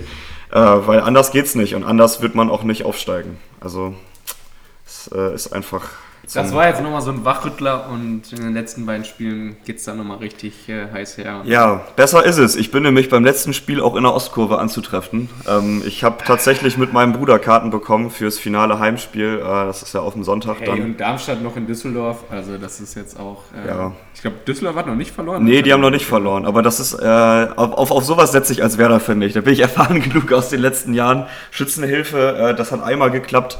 Äh, mit Union am letzten Spieltag, wo wir irgendwie 5-1 gegen Köln gewonnen haben und in die Relegation gekommen sind. Da haben wir Union noch einige Kisten Bier zugeschickt. Ähm, ah, aber in der Saison darauf hat es dann äh, nicht funktioniert.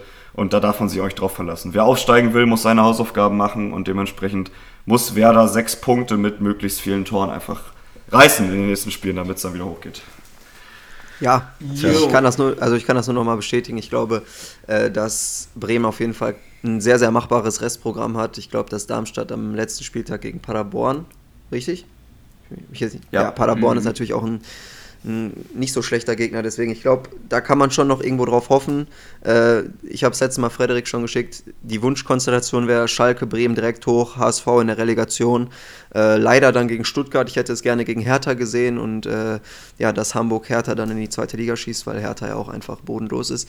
Aber ja, ich glaube, das wird nicht passieren und ähm, ja, das bleibt bis zum Schluss spannend und ich glaube, in der nächsten Woche sind wir wieder ein Stückchen schlauer und ich bin, äh, glaube ich, auf den letzten Spieltag der zweiten Liga gespannter als auf den der ersten Liga, weil da ist ja schon alles durch. Und ähm, ja, ich glaube, dann können wir den Talk hier heute zumachen. Hat mich auf jeden Fall äh, sehr gefreut, dass wir heute einen Special Guest hatten. Äh, hast, eine toll, hast einen tollen Job gemacht, Henrik, muss man sagen. Einen tollen Job. Tollen Job. Kriege ich, ja, einen, ja, krieg ich einen, äh, in, in Marienkiefer-Sticker in meinem, in meinem Ey, Aufgabenheft. Du kriegst alles, was du willst. Da nehme ich dich beim Wort. Ähm, das regeln wir dann abseits des Mikrofons. Nein, im Ernst, hat mir sehr viel Spaß gemacht mit euch Jungs. Danke, dass ich dabei sein durfte. Äh, für mich auch Podcast-Premiere habe ich auch noch nicht gemacht. Kann ich von meiner Bucketlist abhaken.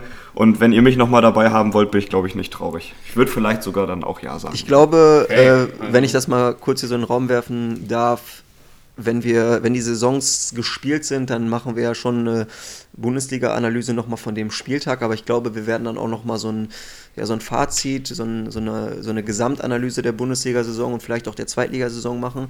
Und äh, da könnten wir dich doch vor allem für die zweite Liga nochmal einladen, oder? Akquirieren.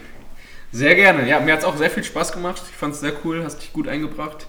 Und ähm, ja, man hätte denken können, dass du das öfter machst. Deswegen, äh, ja, sehr cool. Äh, vielen Dank auch fürs Zuhören an euch. Äh, schaltet auch beim nächsten Mal wieder ein, wenn es wieder heißt We Talk Football. Und äh, bis dahin, ciao, ciao. Danke euch. Ciao.